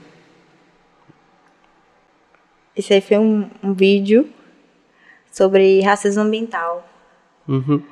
E aí eu vou falar, né, do, é, de, do porquê que é, é, de como que essas, essas injustiças, de, de fatores institucionais mesmo que vão é, acontecer é, dentro dessa lógica racial. Então, se a gente tem, por exemplo, é, comunidades quilombolas, então a gente vai ter, por exemplo, a gente tem empresas, né, indústrias que vão ter ali respaldo para despejar resíduos e, e, e, afetar literalmente a vida, a saúde, o ecossistema daquelas pessoas que estão ali, né. A própria favela também, a gente sofre de saneamento básico, né, sofre de, de coisas mínimas que, que, que qualquer ser humano precisa ter, mas que a gente tem ali aquele, aquela interferência ambiental, né? Por que, que a gente está vivendo né, em um lugar onde a gente tinha o, mundo, a gente tem, tinha tudo né, a nosso favor, a gente tinha, enfim, tudo que a gente precisava ter, o mundo estava nos dando, né? Mas a gente tem aí essa estrutura social que constrói né, toda essa realidade e diz quem vai acessar uma qualidade de vida e quem não vai acessar uma qualidade de vida, né? Quem vai poder respirar bem, quem não vai poder respirar bem. Quem vai acessar água limpa, quem vai acessar água suja, né? E a gente percebe através das pesquisas que a gente tem que esses lugares, né, é, que são mais afetados, tem ali rodeado pessoas negras, indígenas, né? Então as empresas elas, elas se, de, se constru, são construídas em lugares próximos a comunidades quilombolas, a comunidades indígenas. Enfim. Como no caso da Amazônia como um todo, né? Que, a Amazônia como um todo, que... que é uma destruição sistemática, né? Ó, oh, que bonita essa. Sim, do Ronald, maravilhoso, inclusive. Aí foi lá na Barra. Muito linda aquela. Sim. Como é que você consegue. É, quer dizer, a gente está agora. Né, não estamos ainda em, a todo vapor. Estamos retornando da pandemia, todos nós, como sociedade, né? Sim. Mas, assim. Tem uma pressão da agenda, assim, você tem uma agenda corrida, você, você calcula que vai ficar corrida quando a gente voltar aí a pleno vapor, para tentar continuar no, no, teu projeto do, do, mestrado e ao mesmo tempo ser modelo e, e todas essas atuações? Sim, eu, eu, como é que eu organizo minha vida? Eu faço mestrado e as, tenho as disciplinas que eu curso. E a rede social, que é o, é o lugar onde eu estou trabalhando, entendo uh, o Instagram, o Deus Cientista, como sendo um lugar de trabalho, né, onde eu estou trabalhando, onde eu consigo me sustentar para me manter estudando, né? Que a gente teve 92% de cortes, né, na ciência, então muita gente que vai que que, que só conseguia viver na universidade através de bolsa não vai conseguir. Então, a gente, ou você trabalha estuda, ou você tem vive de herança e pode estudar, né? Enfim, tem gente que tem possibilidade de estudar e tem gente que não tem, né? E aí eu tô nesse processo, né, de estudar e trabalhar com as redes sociais. E além disso, tem toda essa questão, né, de como é que como é que eu vou estar tá, é, me organizando. Então surgem muitas palestras que eu faço, né? É, e aí geralmente eu vou é, organizando a agenda, por exemplo, para dezembro, até dezembro já não, já não tenho mais, não faço mais, né? Já tô algumas palestras. Não tem mais, mais tempo para nada em dezembro? Pois é, porque assim, eu tenho, eu tenho que é, ter esse, esse respiro também do estudo, né? De conseguir criar, de conseguir me Sim, comunicar claro. na internet. E, e, de, e o ócio também, né? Tenho, né? O, o ócio, ócio que também, tem que tomar essa cerveja no Pelourinho.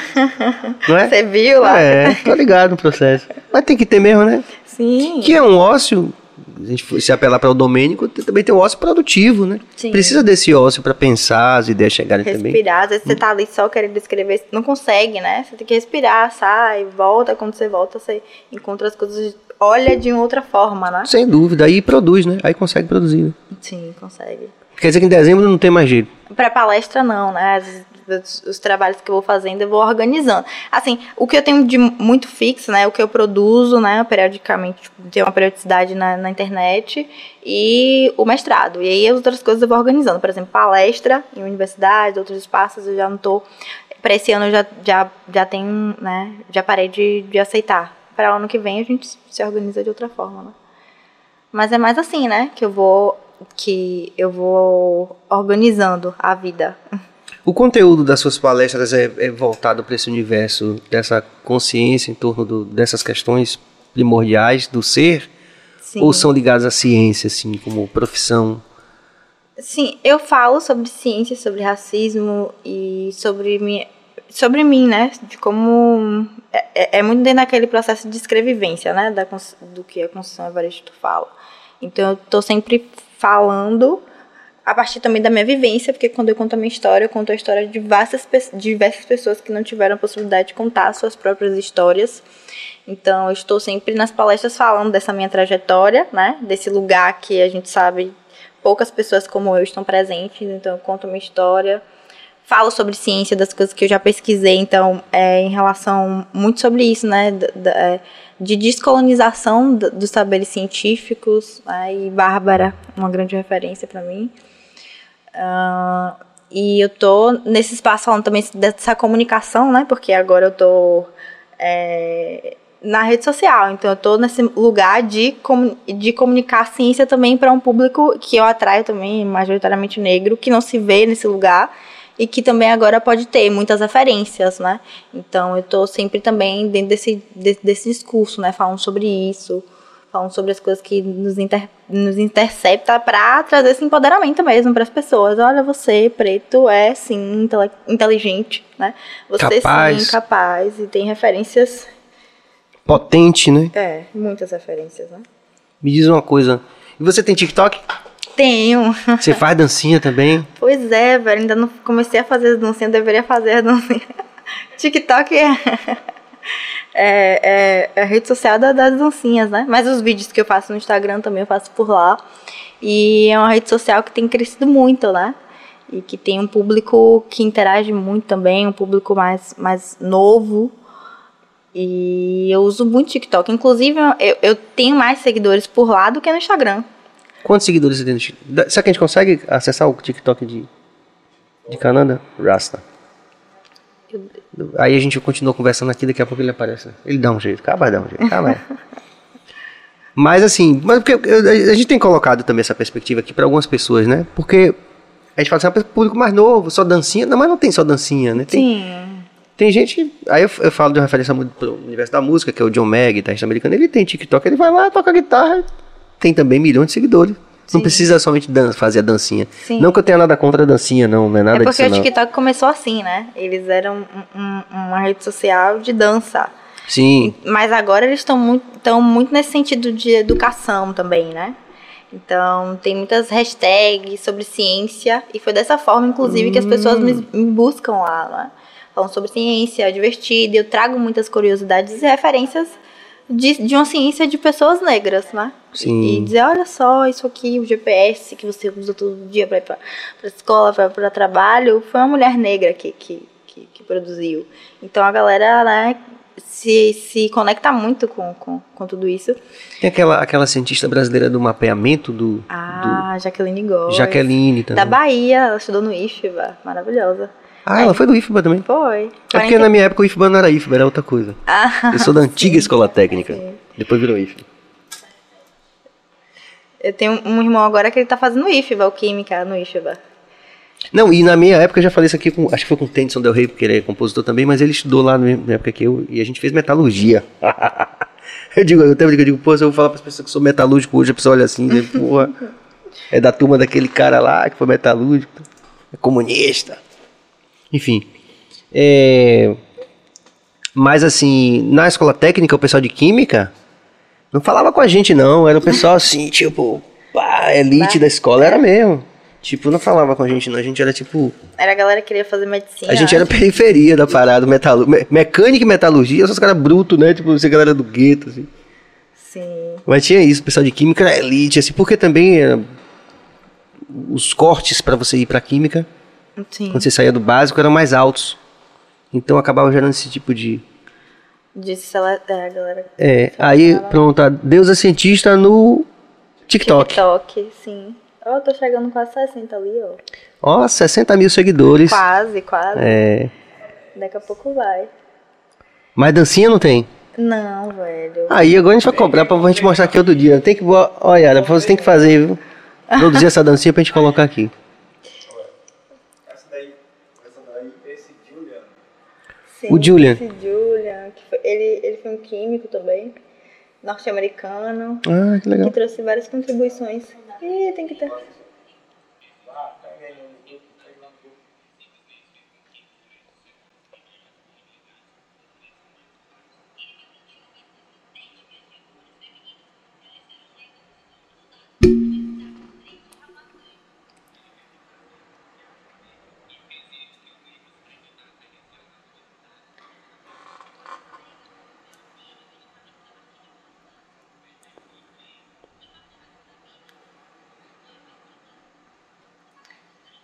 Muito legal.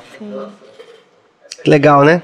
Sim. É, Ah, eu danço. Estão vendo, gente, que não precisa fazer dancinha necessariamente. Eu não tenho nada contra a dança, não. viu? Sim. Pelo contrário, em casa tem uma grande profissional, quer dizer, hoje não é mais, mas é uma pessoa que é dedicada à dança, né? Sim. Minha esposa Tem- dedicou grande parte da vida dela à dança e, e, e não se tornou profissional por- por- também porque era difícil, a família na época e tal. Ih, chegou a dancinha.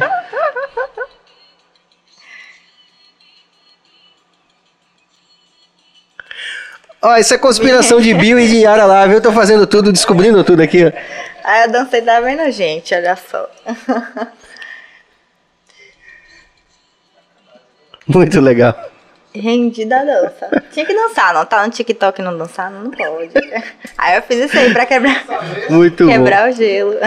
Não é isso que eu tô dizendo, tenho nada, tenho nada, não é nada assim que não pode dançar, não. Mas é, é legal a gente poder ter esses Inclusive. conteúdos mais Sim, inclusive eu lembro assim, um momento da minha vida que eu me conectei muito à dança, eu fiz dança. Ó, eu já tô conspirando já. O que foi? Bota aí, cabeça, bota aí. Eu tô dançando. Você foi deixar ela perto de Bill ali, então, olha, tem esse aqui dele. E eu tô dançando. E aí a dança, inclusive. Ai, gente. Não faz isso que Tá massa, tá massa. Deixa aí, deixa aí. Deixa. Não! Quem tá no, no TikTok entrou. Pois é, dançando. fazer isso. Pois é. Mas assim, é. Viu tudo pra tirar, eu tô, tô brincando. Mas, Geral aí no mas estúdio. Tem três. Bora geral, com boa cabeça, bora, Yara, vamos lá. Tá vendo aí? Ah, uma capoeira aí, Tá ó. vendo capoeira?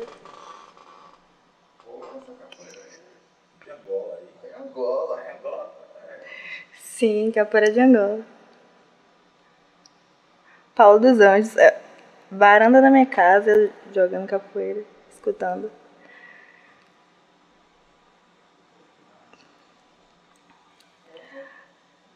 Brinque, Ó, sacana aí, ó. de rim, tá vendo aí? Boa, geral aí no estúdio aí. Quase morro de vergonha. Tô brincando. Olha como é que morre de vergonha. Muito legal, muito legal mesmo. Aquele dado da maquiagem, vou escolher um aqui, viu? Vá. Esse daqui, ó. É isso aí, legal. Ah, o da, da Pfizer, pode. Esse é bom.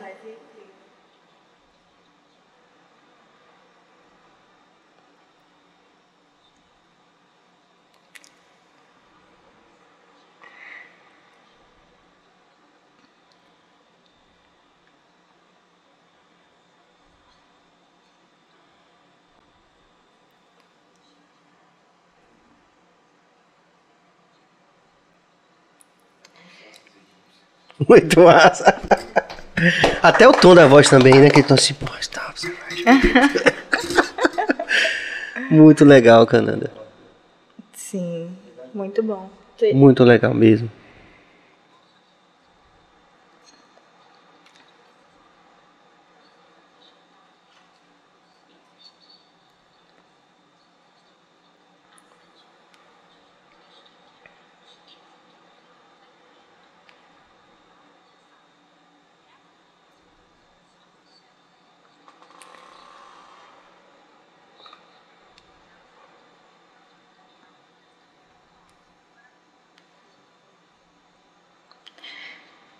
É... Muito legal, né? Super informativo, né? E eu adoro pão, velho. Inclusive, esses vídeos, assim, quando eu falo muito do, do Egito Antigo, é, como o Egito foi vendido muito como uma civilização branca, né? E aí eu falo, não, Egito Antigo, na África, pessoa, galera negra. Então rola muito comentário, né? Da galera, não, e, e de uma discussão muito nesse hum. sentido, né? Porque, obviamente, o Egito era uma, uma civilização que produziu muito conhecimento, então... E é, que está documentado, né? É. Porque. Não tem como, não tudo tem que como, eles é. produziram, assim, a gente tem até hoje, né? Eles, é, enfim, tá tudo lá de pé, né? Muita coisa de pé. E, e aí tem muita gente que não consegue. Tanto como é vendido na mídia, né? A gente tem é, as novelas, são pessoas brancas ali no Egito Antigo. E então as pessoas têm muita dificuldade. Não, o Egito produziu tudo isso de conhecimento, geometria, filosofia, química, medicina. E outras cositas mais que a gente nem sabe ainda, né? Não é, sabe, tem essa polêmica. Como é que fez a, aquela parada ali louca? É alienígena, mas não era, era qualquer coisa, menos um, né? é uma, uma civilização negra. Né? Então, as pessoas... e, e, e mais do que isso, é, era tudo menos uma referência positiva sobre a África. Sim, não é? porque assim. é, a gente, a gente tem dificuldade de entender que lá tem cidades, que as pessoas, né? Que tem universidades. E que é extenso também, né? É, Muita, é, tem muitas, é, muitas, muitas civilizações também. Se você vai para a Etiópia também, aí tá mais ligado ao universo do reggae ali.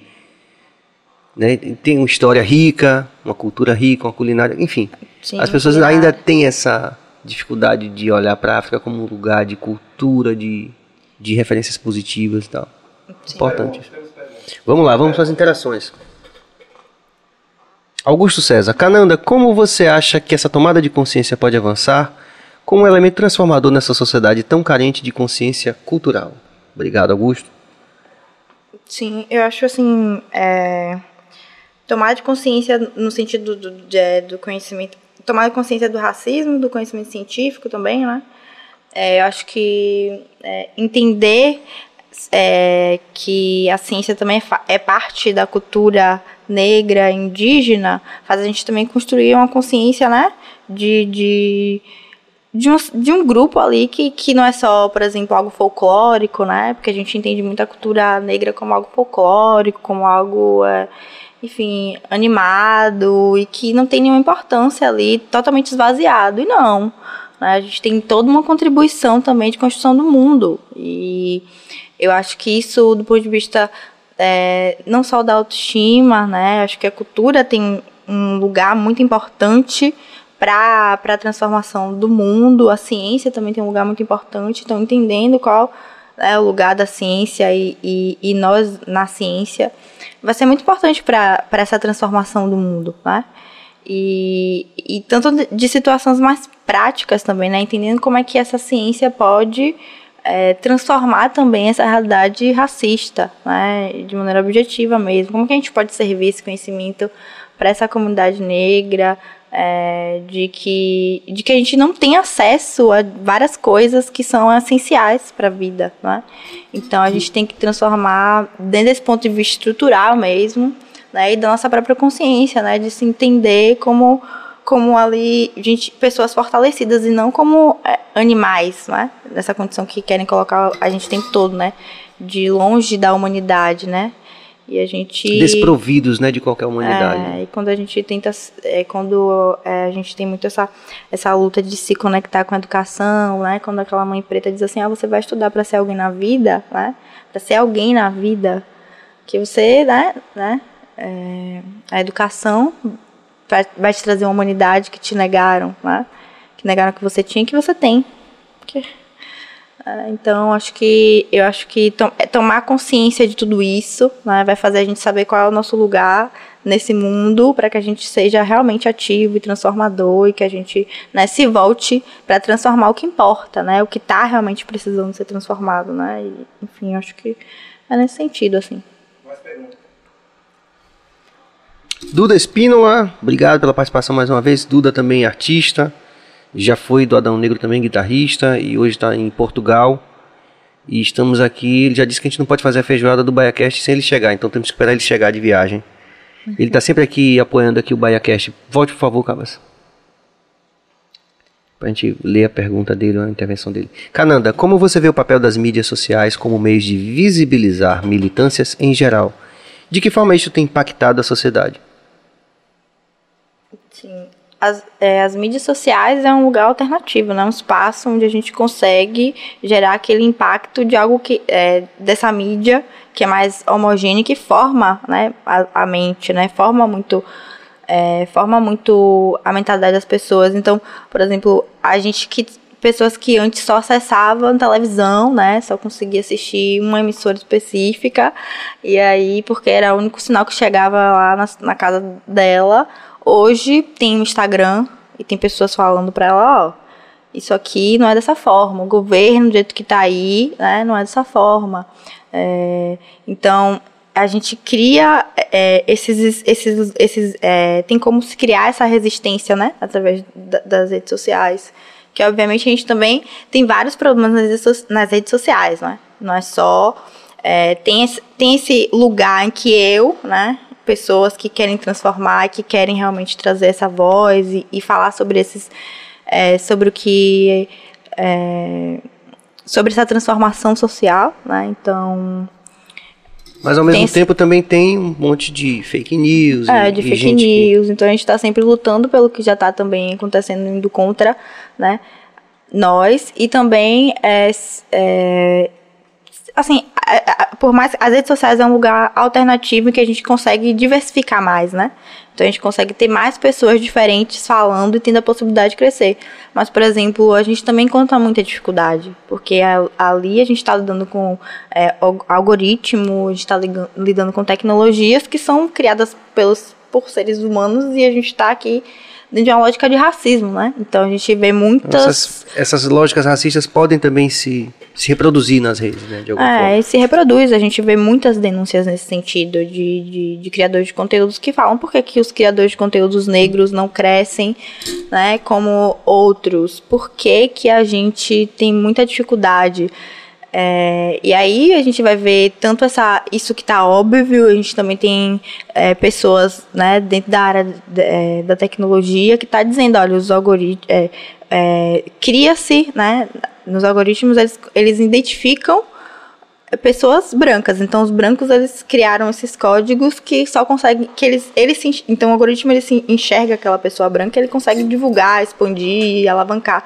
E os rostos, os rostos negros não, né? Ele, ele não identifica para impulsionar, né? Então, tem o racismo nesse sentido, né, da tecnologia agindo a favor, né, disso. Reproduzindo, então, né, essas estruturas estruturantes. É, teve, assim, é, às vezes você usa a tecnologia também para identificar um corpo preto que está entrando numa loja, né? Então, Como esse esse evento recente da Zara, né, que a pessoa está falando. Pois é, então, usando a tecnologia como código de que, né, quem, quem entra aqui você já vai identificar é negro, né, é, enfim, é ladrão, não sei, enfim, vai, suspeito, vai ter... até que se prove o contrário. É suspeito, é ladrão, é que, que pode roubar, ou que não deve estar tá aqui, né, é, que a gente não deve estar, tá, inclusive, né, é, isso de, de, de usar, né, de estar, tá, por exemplo, apoiando, né, é, a nossa própria comunidade. A gente está tá produzindo hambúrguer, a gente está produzindo roupa, então eu não preciso da Zara para nada. Né? Eu posso usar as roupas de. Não, e a gente tem que se pronunciar mesmo, assim, que. que e, e tentar conscientizar as pessoas para não compre lá mesmo também, não, velho. Não é. vá, não, que se lá tá rolando essa onda. Se a gente continuar dando, dando voz a essa rapaziada, eu falo direto de um cara do Pelourinho. Hoje você falou do Pelourinho que você vai tomar cerveja. O cara que não estudou, não foi para lugar assim, não tem conhecimento formal, acadêmico. Ele dizia sempre Aí tem que dar valor quem dá valor a gente, né?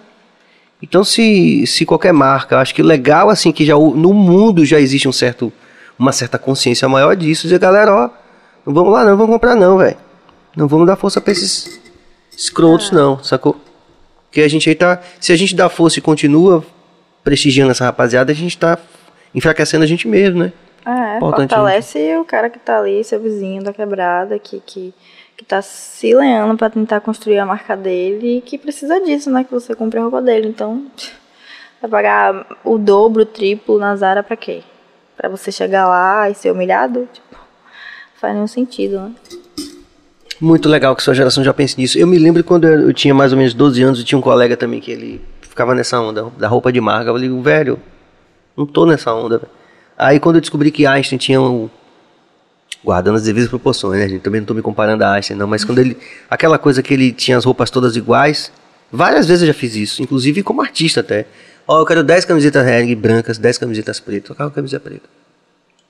Aquilo é um statement, aquilo ali é uma afirmação de alguma coisa, né? Aquilo é uma afirmação. Por quê?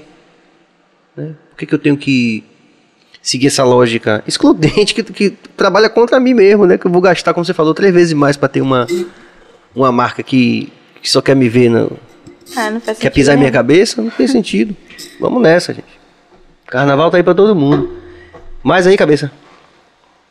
Débora Nasco, obrigado pela sua participação. A sua história traz uma mensagem importante de superação, autorreconhecimento, empoderamento, construção e informação. Grata pelo seu relato. Ah, obrigada. Maravilhosa, Débora Nesto. Luiz e Rocha, nunca comprei na Zara, mas nunca vou comprar também. Muito legal. Flávio Regis, também um grande, grande apoiador, né? Da, dessa coisa, porque o reggae é uma é uma coisa meio voluntária também, né? Assim, de comunidade, de você. Os, os signos todos giram em torno de- do que a gente conversou aqui. E o Flávio é um dos grandes apoiadores do reggae, não só em Salvador, mas a nível nacional também. Sempre e, e- é, é aquele tipo de pessoa que se você fosse contar a história do reggae, Sim. você não pode contar sem a atuação de gente como Flavos, né? Sim. Que tem uma, um papel importante, inclusive pra gente, né? Como artista, assim, e é um grande amigo. E a gente vai estar dia 13 de novembro no evento que, que é um evento é, idealizado e produzido por ele, que vai ser é, lá no Ocabana, lá, lá no Litoral Norte. Então, rapaziada, a gente tá divulgando e vai divulgar nas nossas redes também. Volta, por favor, cabeça, que eu não li o que Flavos colocou. Boa noite, Cananda e BaiaCast. Já assistiram o Olho de Horus, documentário magnífico sobre essa outra evoluída civilização chamada Egito? Saudações a todos. Obrigado, Flávio. Eu não vi ainda, não. Eu também não, o olho, o olho de Horus, né? Fica a referência aí, Sim. não só pra gente, mas pra quem tá vendo. Jamerson Ricardo, Cananda fala um pouco sobre anorexia no mundo da moda. Legal, Jamerson. Então, eu não. é, eu não, não vivencio né, a moda, assim, modelo de passarela, que acho que tem um padrão estético de altura, de idade muito mais forte, né? Eu costumo fazer, assim, modelar mesmo pra loja. É, é tipo, como diz Dorival Caymmi, seja bonita com o que Deus lhe deu, né? Até porque. Até, por, até porque, assim, dentro da, da minha estética e da minha idade também, eu já não, já não me encaixo nesse padrão de, de modelo de, de passarela. É mais rígido ainda. Sim, mas assim, é uma lógica doentia, né? Você tá agredindo seu corpo pra. É, assim, exi- existe uma imposição de você agredir o seu corpo pra estar dentro de um padrão que não faz sentido nenhum. Você, assim, extremamente magra pra vestir roupas e, né? E tá ali, enfim, modelando. Enfim, você tem. Cada, a gente tem diversas formas, né?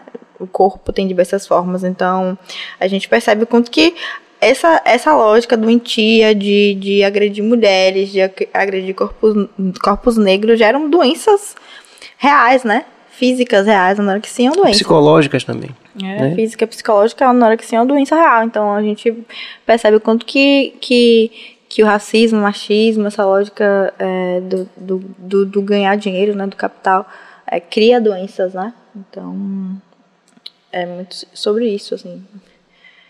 Mas você, como você, como eu tô dizendo assim, né, com todo, com toda, todo cuidado, como você já é bonita com o que Deus lhe deu, você naturalmente modela porque você é bonita mesmo, mas você, você não lutou, você não fecha a boca Não. Não tem muito. Você é seu biotipo mesmo, você já é assim. É, não, nu- nunca, nunca, assim, nunca me, nunca, é, nunca mudei o meu corpo, pensei em mudar meu corpo por causa disso, não. Sim. A- é, eu posso não estar assim dentro da estética do- da magreza, extrema magreza, né? É, e também tem essa questão, é, eu, eu acho que assim, dentro da, do, da estética, né, você percebe que tem mulheres negras, é, mulheres magras, enfim, e, e a gente está sempre dentro de ser sempre únicas também, né? Então, sei lá, eu vou numa loja, eu sou a única negra que, que, que tá ali fotografando. Então, né, sempre, é, é, sempre tem essa tem essa, essa tendência ao padrão, né? Mas eu nunca mudei meu corpo, meu cabelo, nunca passei por uma experiência nesse sentido, né? De, de, de modificação, não.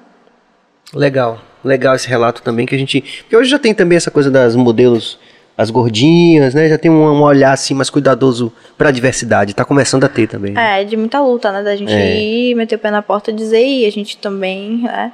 Existe, também pode modelar, mas ainda assim é muito fechado, né? A gente É. tem um lugar muito fechado, pouco, mas que a gente também não tem que deixar de ser, de tentar, de se limitar, porque, porque isso existe. A gente tem que tentar mesmo, mas sabendo que a realidade é desse jeito, né? Que às vezes a gente pode não conseguir, enfim, ter dificuldade, não por nossa culpa, né? Ou porque tem um problema comigo, com o meu corpo, mas com o mundo mesmo, né? É comum, eu gostei disso. É, o problema tá com o mundo. Mais interação, Cabas? Mais uma. Corte do Bahia. Isso é Bill. Isso é Bill. Bill ficou. De, devia a gente, a gente pensar nisso, viu, viu, Cananda? Depois a gente vai fazer uma auditoria pra saber. Essa, essa interação, essa conspiração do bem aí dele e de, e, e de Yara, né? Rolou várias. Tem que ficar de olho nessa galera aí. Vá, cadê? Bote aí, Cabas. Contar minha história. Ele falou? Ah, Cananda, fale sobre sua passagem numa palestra que uma coach queria que você mudasse seu texto. Então, né, eu escrevi um texto ah, falando sobre, sobre, sobre o que eu falo na internet. Eu falo sobre, sobre minha vida. Eu passo por situações, né, passo pelo racismo o tempo todo. E eu escrevi um texto sobre isso, né, sobre ciência, sobre racismo. E ela falou, olha, você não pode escrever um texto querendo alienar um público específico.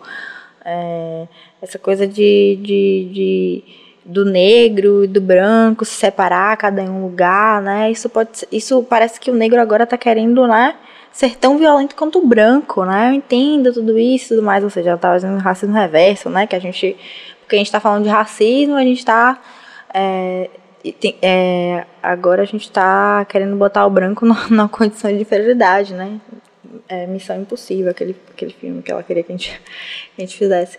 E aí, é, ela falando várias coisas, vários absurdos, assim, uns uns 10 minutos escutando ela palestrando sobre minha, minha palestra, meu texto que eu, que eu escrevi, né?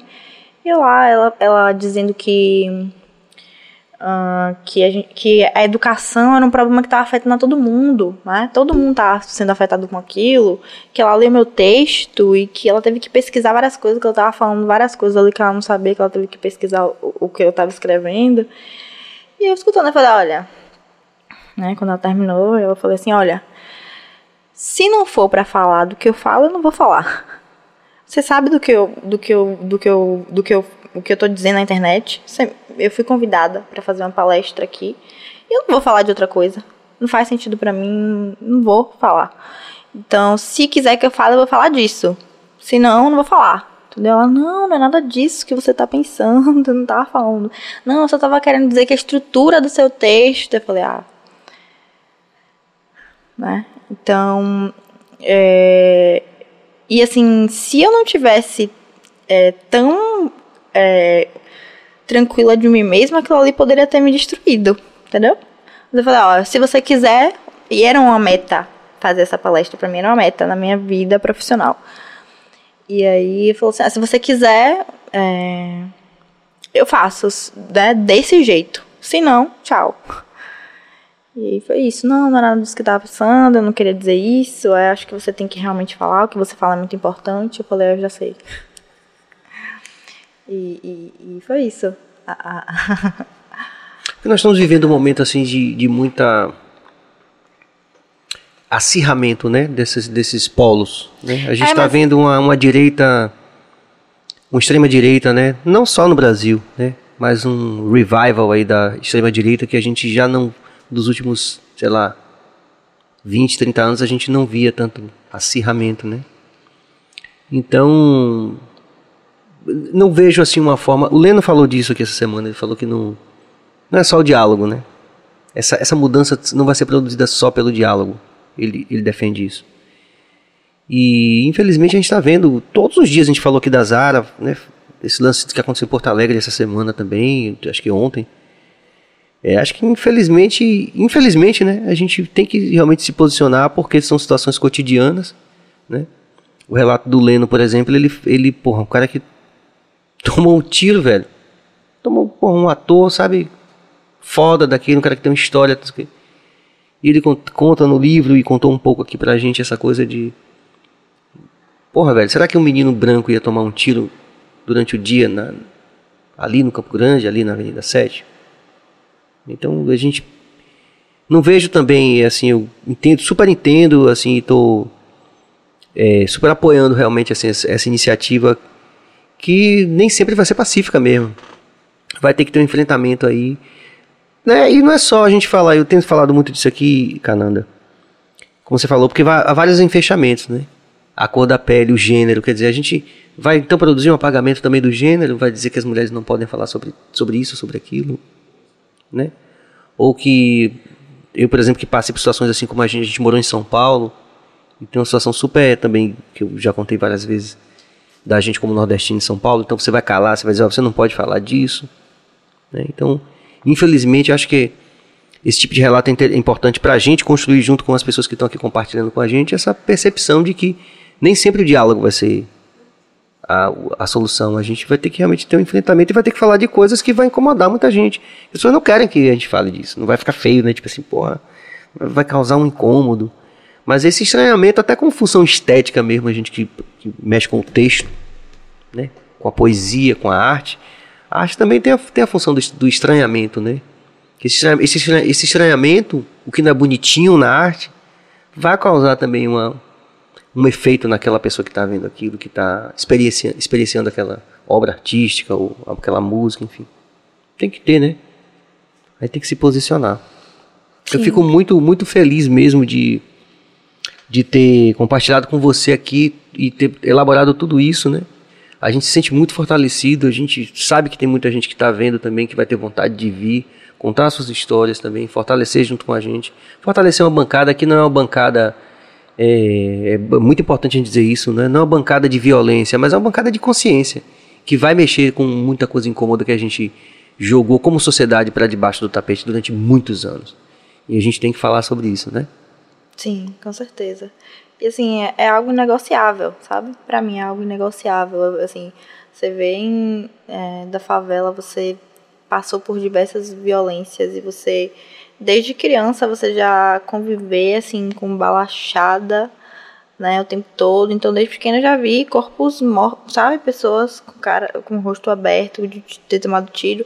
Enfim, já vi, já vivenciei isso, né? Quando eu fui dar aula em escola, tinha alunos que ia pra escola para comer, né? Então, assim, pô, velho, vem dizer pra mim que educação é, tá ruim pra todo mundo, né?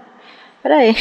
Assim, que, que, que, que tá ruim pra todo mundo, a gente tá vivendo um momento muito difícil, né? No contexto político, etc e tal. Mas, assim, entre esquerda e direita, a gente é preto o tempo todo, a gente sempre foi, passou por diversas violências, né? A gente percebe que vem um, um governo muda, né? Entra um, sai outro, as coisas melhoram, mas a gente tá. eh, São corpos pretos, né? E masculinos, e, é, que estão lotando os presídios, né? Que estão sendo assassinados o tempo todo. Então a gente sabe da nossa realidade objetiva. Então é algo inegociável eu não falar, né? É, eu sabendo da minha realidade, eu tendo um compromisso com, com a minha história e com as pessoas iguais a mim, eu não falar sobre isso. Pelo amor de Deus. Então, é, a gente é, tem que sim, né? Tem que tá, tem que tá, estar se posicionando. É, violência, né? É, a gente está sempre num lugar de estar sendo violentado. né? Então, obviamente que a gente se articula também em, em movimento de resistência e luta. né? A gente não tem que ser é, pacífico e, e gratiluz o tempo todo, né? É, não, a gente tem que. obviamente que a gente não vai se colocar em um lugar de violência o tempo todo pra é, se agredir, sabe? Às vezes a gente tá passando por tanto, por tanta violência que é importante a gente também respirar, né? Se permitir viver, né? Acho que o racismo, ele a, a, a, a, grande a grande sacada é você tirar sua humanidade, né, e, de, e tirar a possibilidade de você viver. Então, quando você consegue viver, é é você estar tá mais próxima da, da liberdade, mais próxima da sua própria humanidade. Então, acho que é a gente assumir que o amor também é pra gente, que a vida, a liberdade é pra gente, né? Que as coisas boas também são, são pra, pra nós. Porque a violência, né, já tá, já tá instaurada, mas as outras, outras, outras coisas boas a gente também pode estar tá, também buscando, né? E, fazendo disso um posicionamento na, nas nossas próprias vidas. É, o Stuart Hall fala disso, né? Existir é uma experiência muito mais complexa do, do que apenas resistir. Exatamente o que você está falando, né? Quer dizer, parece até que a gente não pode nem sair da posição de. O reggae sofre muito disso. Você não pode sair nunca de uma posição de engajado. Né? Sim. Quer dizer, mas a gente também quer sorrir, quer a gente viver. também quer viver, né?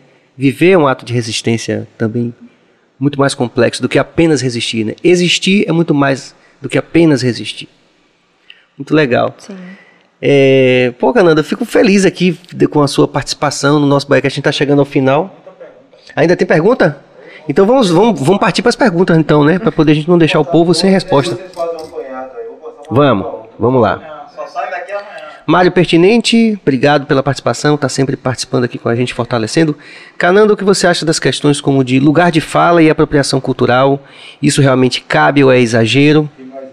Vamos ver se a gente linka com a próxima. Zé Silva, boa noite, queria saber o que a capoeira Angola significa para você e como ela percebe o embranquecimento na mesma e o que ela acha de pessoas brancas ou quase brancas que se afirmam pretas. e o Lupécio, nosso querido é, campeão de interação aqui do BahiaCast, é sócio benemérito, né? Obrigado, Lupécio. O que você acha sobre cota e homens pretos assumirem mais relacionamentos com mulheres brancas? Olha, já rolou um olhar ali pra, pra Yara. Tem treta aí na onda. Só as perguntas, né, velho? Manda aí. Deixa eu lembrar, a primeira foi a apropriação cultural. E lugar de fala. E lugar de fala. Então, assim, tem toda uma lógica e uma construção de, é, do, do que é o lugar de fala, né, e do que é apropriação cultural. Então, assim, a, a comunidade preta, mulheres, nós sempre fomos silenciados. Né? Então, ter a possibilidade de falar, ou se colocar no lugar de falar, e falar dessa vivência silenciada. Minha história foi silenciada. Então agora eu falo da minha história, eu falo nesse lugar. Né? É, ninguém nunca quis falar, né? Ninguém nunca quis trazer a história de pessoas negras, a ciência negra, né? a arte, a filosofia. Agora que eu quero falar, isso não é um exagero, né? Agora que eu acesso os espaços para falar, eu tô falando. Eu vou falar desse lugar. Não é que é, é, só eu consigo falar no ponto de vista existencial, né? Mas é, no sentido de que pessoas brancas não conseguiriam falar, não sei, não sei assim, não sei como é que, que funciona isso, mas eu, é, é lugar de fala no sentido da gente estar, né? É, quebrando né, esse silenciamento imposto né, estruturalmente. A gente está estruturado para que a morte, né, que, que, que assim, nossos conhecimentos morressem, né? A meta era que, que, que a gente não estivesse aqui hoje, né? A meta é que a gente não estivesse falando hoje. Então, é, esse lugar de fala é muito nesse sentido, né? De romper o silenciamento. E o... A apropriação cultural. E a apropriação cultural, eu acho que tem um, um ponto muito, assim, é, importante de se falar, que é a passabilidade, passabilidade, né? Tipo assim, sei lá, a gente, a, nós, pessoas negras, a gente não acessa a gente não acessa a cultura branca, a gente não acessa outras culturas, mas as, as brancas acessam a cultura negra, né? Se apropria daquilo ali e vende como sendo, né? Com, com rostos brancos. Uhum. Então, é, quem são, né? Dentro da cultura, né? Do que a gente tem de, de negro, né? Quem é que está se apropriando daquilo ali, né? E ganhando dinheiro, porque a lógica também da existência branca é sempre ganhar dinheiro em cima de corpos pretos e indígenas, né? Explorar, matar e ganhar dinheiro. Então, ah, quem é que se apropria ali do, né, do axé, que se vende, né, como, né, é, como a cara do, né, a cor, a, a cor da cidade. Né, e a voz da cidade E a também. voz da cidade que é negra. Então, é, a, tira o significado da, da comunidade negra. Então, é isso que a, a apropriação cultural faz, né? Você vai para um lugar que tem uma cultura, que tem um significado, que tem uma história de resistência, que sofreu muito para existir hoje. Tipo assim, se eu tô aqui hoje é porque muita gente morreu e lutou para que eu estivesse aqui hoje. Então aí você chega aqui na minha comunidade, quer bagunçar, quer pegar o que você quer, quer dizer que é seu e vai ganhar seu dinheiro, peraí, né? Mais respeito, então. Acho que a apropriação cultural também é muito sentido, né? Não é exagero, é o que tem que ser, né? A Márcia Short fala disso no documentário recente do, da Rumpilés, ela fala disso, né? Ela diz assim, chega de você querer o que é, tudo, que é meu e não me querer, né? quer o que é da gente, mas não quer a gente. É, É, Muito é uma reflexão no mínimo, porra. Pelo amor de Deus, né? É. E, e a Rita Batista fala recentemente no último episódio, a Margarete fala disso, né? E ela fala assim: Mas a voz da cidade é de Margarete. Mas na hora da indústria cultural, não é. né? O, o Letiele já falou isso aqui, mas acho que é sempre bom lembrar que o copo vazio está cheio de ar. Tem a ver com a físico-química, né? Letieres fala assim: Pô, os homenageados do carnaval o Bloco Afro. Sim, mas o Bloco Afro continua saindo 5 horas da manhã. Por que porra é essa? Sabe? A gente precisa falar sobre isso, velho. Né? Sim. Precisa ter uma resposta satisfatória pra isso, né? É, o Egito vendido como, como branco, sem falar, oh, não, isso aqui é negro. A galera se inflama, não gostou não. Falou, gente, Mas essa discussão rola desde Faraó, sabia? Desde Faraó. E eu confesso que eu demorei um tempo pra entender, assim. Que eu era muito jovem. Sim. Mas Tem o legal da, da, da arte, né, como proposta, é justamente isso, né? Causou uma discussão, né? sim. Que até então não tinha. Né? Tem, tem um, um senegalês, né, o Sheikh Anta Diop. Ele passou a vida dele, né, com os estudos, enfim, ele era um cara fantástico, foi, mas uma das grandes contribuições dele era sobre pesquisar a origem da raça humana e o, também é, o Egito, né, ele era egiptólogo, o primeiro egiptólogo negro, e ele é, passou um tempo para provar que o Egito era negro. Então, algo que, né, é, você vê que o racismo ele, ele, ele é tão assim, é, tentaram matar tanto a nossa história que a gente tem que estar entrando nesses espaços acadêmicos, etc e tal. Então ele foi lá, fez a amostragem das múmias para provar que o teor de melanina que tinha naquelas múmias ali, né, era um, um teor de melanina próximo de pessoas negras. Então era negro. Pronto. Aí ninguém, o que que eu fazer? Já entrei aqui na academia e provei que era isso, tá? Usei o que vocês têm e, e falei o que, que tinha que dizer. Como até a questão dos, dos acervos também, a gente vê mais. Sempre tô vendo na mídia, né? Essa coisa de devoluções que os, os- muitos museus estão fazendo agora para os países africanos, países de, de origem, inclusive. Não só africanos, né? Também do Oriente Médio.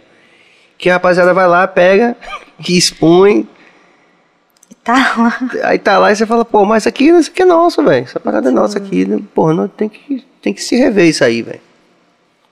Tem mais algum. Vamos lá? Tem vários, né? Vamos ver se a gente consegue. O significado, É. o significado da capoeira de Angola na sua vida, como você vê o embranquecimento disso, né? E pessoas brancas se afirmam pretas, né? Como é que você vê isso? Como é que a a capoeira de Angola, o que ela significa em sua vida, o embranquecimento da capoeira de Angola e como você vê pessoas brancas que se afirmam pretas. É, o embranquecimento da, da capoeira, assim. Você vê que a capoeira ela foi criminalizada durante um tempo, ou seja, era proibido se jogar capoeira. E aí depois de um determinado. E agora as pessoas brancas querem acessar esse lugar quer dizer, não, capoeira é brasileira, é de todo mundo. E não. Era um espaço de resistência, de formação política, de que, de que a gente estava ali se comunicando né, e lutando contra um sistema que estava querendo matar pessoas pretas. E aí a gente. A capoeira continua existindo, né? E assim, ela vai para a universidade também, que é uma luta. E quem que tá ensinando capoeira nas universidades? Né? As pessoas brancas, né? E sim, os mestres de capoeira, né? É, como é que eles estão vivendo, né? Como- Vocês, vocês né, estão vivendo né, em favor da, da capoeira, vivendo porque, né? Na, na conservação da capoeira. E a gente vê muitos mestres é, é, morrendo sem, sem ter, né? É, um reconhecimento, né? E uma estrutura e, de acordo, né? É. Então a gente percebe que existe essa apropriação, né? Da capoeira, de pessoas brancas que querem. querem... Existe um, um esforço institucional já, tímido ainda, lógico, mas nesse sentido, né? De reconhecer o notório saber e de querer dar essa dessa estrutura, inclusive do ponto de vista de aposentadoria, de para pessoas que têm um reconhecimento nas comunidades, não só o pessoal de capoeira, os mestres de capoeira, mas ainda é tímido. Acho que é legal a gente falar sobre isso porque a gente amplia essa consciência, né? Sim. De que são pessoas que muitas vezes chegam na idade e não tem não tem nenhuma estrutura, nenhuma estrutura. É, morre só sem a míngua. é, sem né? dinheiro para ter nem um enterro, né, de digno que todo ser humano tem. Então, é, é isso que as pessoas, né, a, branquitude ela faz, né? Ela entra, se apropria, acha que pode fazer o que quer, sendo que não é, não é isso, né? Então, sobre capoeira, acho que isso. E capoeira para mim foi muito isso, né? Me conectar com algo que é, é, muito sobre minha ancestralidade, né? E que eu nunca não tive a possibilidade de ter contato. Então, dentro da capoeira, a gente é, tem, tem muito essa relação né, da comunidade e de, do enfrentamento mesmo da gente se, se entender como negro de outra forma e se descolonizar. É, é mais do que, tipo assim, ah, capoeira é um esporte. Não, não, não é isso. É uma comunidade ali, é, é, é uma filosofia de vida, né? Mas fala isso, que capoeira é filosofia de vida, né? Você acordar e dormir é capoeira, você é capoeira. Então, é isso que capoeira significa para mim.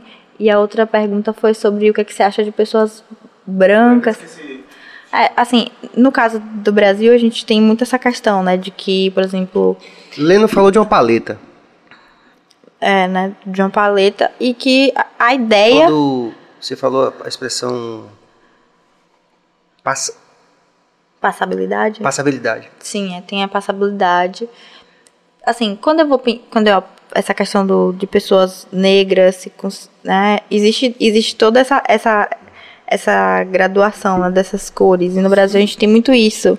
Porque a meta era que não se existisse pessoas negras. A ciência teve muito papel nisso, né? Para é, embranquecer, esterilizar mesmo, ou seja, parar de produzir pessoas negras e as que forem, fossem produzidas, né? Muitas mulheres negras foram estupradas nesse processo para que, né? A gente tivesse, né? Fosse embranquecendo, negro agora, né? Vindo mais claro, depois mais claro, até que um momento a gente teria brancos no Brasil. Só que isso não aconteceu, né? É resistência, a gente sempre lutou pelas nossas vidas. E hum, hoje a gente tem muito isso, né? De pessoas mais escuras e que vão clareando, né? Por conta dessa, dessa tentativa de embranquecer o Brasil.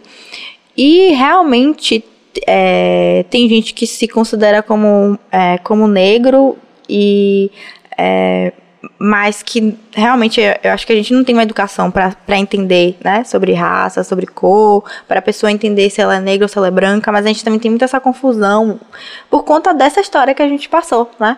E tem essa, isso da passabilidade. Se eu sou uma mulher preta muito mais né, retinta as minhas possibilidades, né?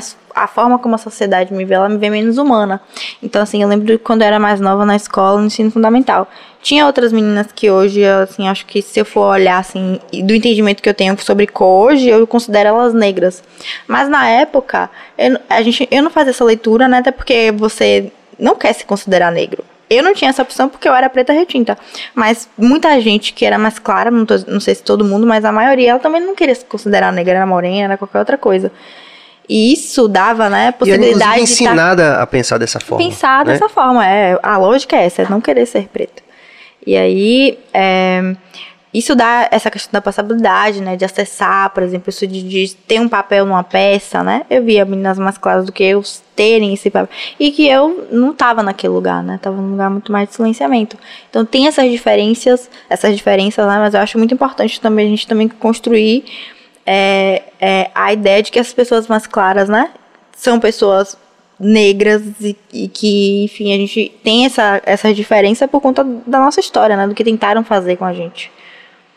É, a Mariah Carey mesmo, ela é muito nítido, né? Assim, que ela que ela no clipe assim, ela no, no cinema com as amigas, todas as amigas todas mais retintas e ela mais clara assim, tipo, enfim, quer dizer, há uma construção também disso, né? Assim, da mesma forma como eu digo a você que a gente eu, eu vi já uma liderança indígena, inclusive no, no Mulher com a Palavra, falando isso, né? Que tem muitas populações indígenas já urbanas que também fazem de tudo para fugir dessa identificação com o indígena por conta do.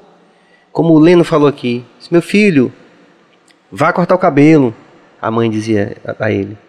Né? Ele dizia assim que, ele, que, que era uma forma de proteger Sim. né, da violência imediata e tal. Então, é, uma, é realmente uma, uma, uma questão complexa, né? Pra caramba. Mas a gente agradece a Zé aí pela, pela provocação, porque de qualquer forma faz com que a gente busque, né? Essa solução numa perspectiva de entendimento e de entendimento dessa complexidade toda que, todo, que todos nós brasileiros vivemos em alguma medida, né? Uns mais do que outros, enfim. Tem mais uma. Tem mais uma. É, aquela sobre os pretos. Uma cota de homens como mulheres brancas, né? Ah, tá, tá, tá. Então, é, cota, cota Já rolou essa risada de novo. Eu vou querer saber qual é essa risada aí, se tro- troca de olhares aí com Yara aí. Ah, derrube aí, ó. Eu, eu, é assim, tem muito isso da gente que é de, de ter separado, né? O branco é o superior, é o bom, e o negro é o ruim. Então a gente, né, teve muita essa educação de achar que eu, o que tinha em mim, a minha cor, meu cabelo não era bom? E é, isso tá muito forte, tá muito presente. Muita gente, é, que quando a gente não tem um direcionamento de entender, poxa, isso não é dessa forma, a gente tende a querer estar, né? Eu não, tende a querer estar com pessoas brancas, namorar. É, tem um livro de François Anon, Pele Negra, as Máscaras Brancas, e ele fala que quando ele se relaciona com uma mulher branca, ele se sente humano. Então, assim, ele não é ele não é ninguém, né? Então ele tenta se aproximar de alguém que é humano, que vai dar humanidade pra ele.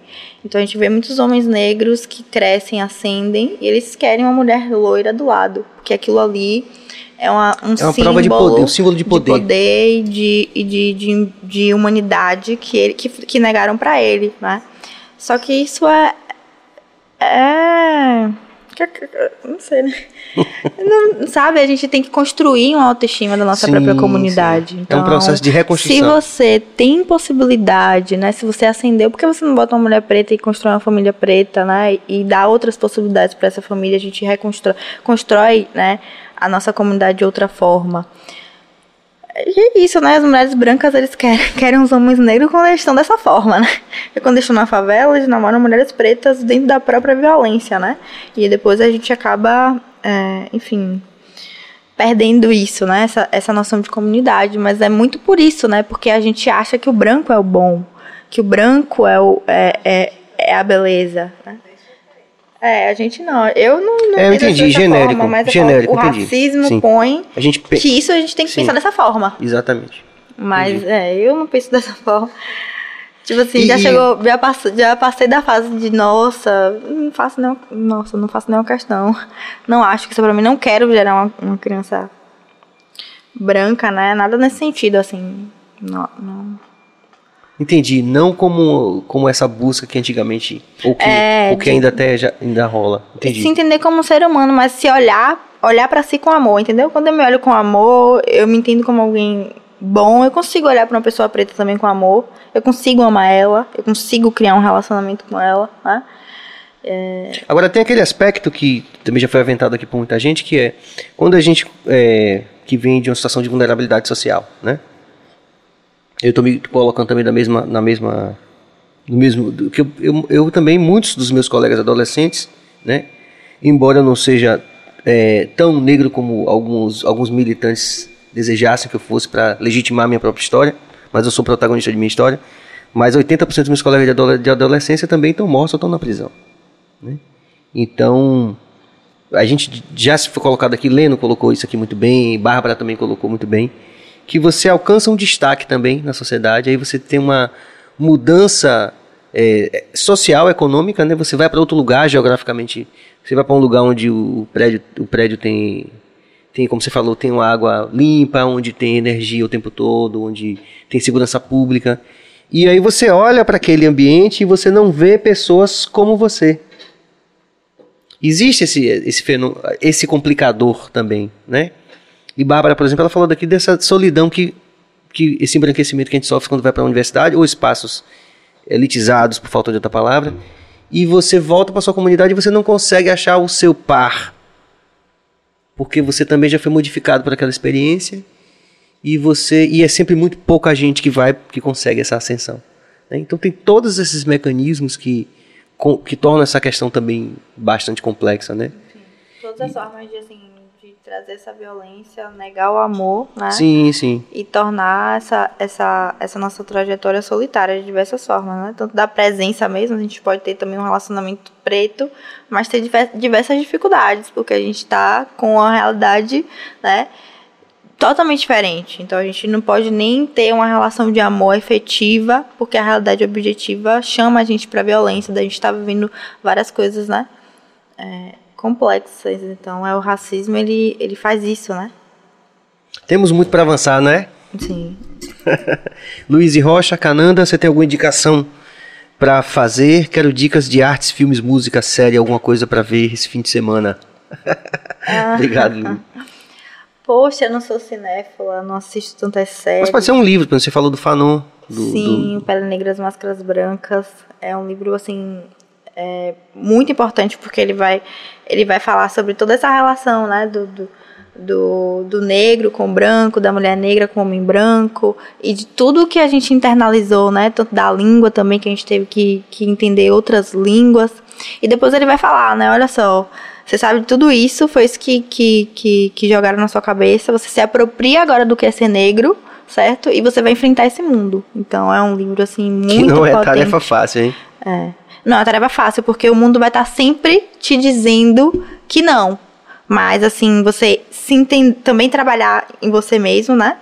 entender que o mundo também é racista, ou seja, você vai, é, você vai se olhar, você vai se olhar no espelho e vai dizer, não, eu sou potente, mas você vai chegar na rua e vai ter alguém vai dizer assim, não, você não, não vai entrar aqui, isso aqui não é para você, entendeu? Então, assim, a nossa construção do que a gente é vai estar tá sempre sendo dessa forma, né? Por mais que a gente tente se construir de um jeito bom, a gente vai estar tá sempre tendo também o mundo dizendo que não. É, é, e isso, então tem esse livro de Pele Negra as Máscaras Brancas, também tem Mulher, Raça e Classe de Angela Davis, que foi assim, eu lembro que eu não gostava muito de ler, e eu não conseguia criar essa relação com a leitura, né? Não é porque eu não queria, eu queria muito gostar de ler, mas eu não conseguia. E o primeiro livro que eu li na universidade, eu lembro que quando eu cheguei na primeira, na primeira minha primeira disciplina, assim, é, Introdução à Química. E o professor falou assim: ah, vocês gostam de ler? A gente vai trabalhar com resenhas de livros. E aí a galera, ah, eu leio três livros por mês, dois livros por mês. E eu fiquei, velho, eu só tinha lido, sei lá, dois livros na minha vida toda. E eu tava com 17, 18 anos. E eu queria muito ler. Só que eu não conseguia estabelecer essa relação com a leitura. E depois eu li esse livro, né? De Angela Davis, Mulher, Raça e Classe. Em que ela vai falar da mulher negra e de toda a história, né? De escravidão, enfim. Eu consegui ler esse livro e chorar. Então, assim, foi a primeira vez que eu vi, nossa, eu tô entendendo de mim aqui, sabe? Eu tô criando uma conexão com a leitura. E foi muito a partir desse momento que eu comecei a ler de verdade. Mulher, raça e Mulher, classe. raça e classe de Angela Davis. Pronto, mais uma referência aí do lado do Fanon também. Que é o clássico Máscaras. Pe Pele Negra, Máscara Pele Negra, Máscara exatamente. Isso. Bom, minha gente, é lógico que o assunto não se esgotou, a gente gostaria muito de, de de continuar, mas aí já fica aquele pretexto para a gente pedir a Cananda que ela se comprometa aqui de público a voltar numa ocasião uhum. para poder a gente continuar essa conversa maravilhosa que foi muito informativa e como estou sempre dizendo para todo mundo que está compartilhando com a gente nesse momento, nós estamos aqui para aprender, estamos aprendendo muito, muito mesmo, é, com todas essas pessoas que estão vindo aqui é, aceitando o, o convite de participar do BahiaCast. Então, em nome de toda a nossa equipe, Cananda, a gente agradece aqui a sua presença, de Yara também, na conspiração do bem com Bill ali também foi importantíssimo para a constituição do programa. E a gente espera que não demore a gente se ver e da gente fazer mais barulho né, em torno dessas questões que são tão importantes para a gente. Então, em nome de toda a equipe, nosso muito obrigado. Ah, muito obrigada, estou muito feliz. Nossa, muito bom estar aqui com vocês. Referências também, né? Então, eu que agradeço também pelo convite, pelo espaço. Muito bom.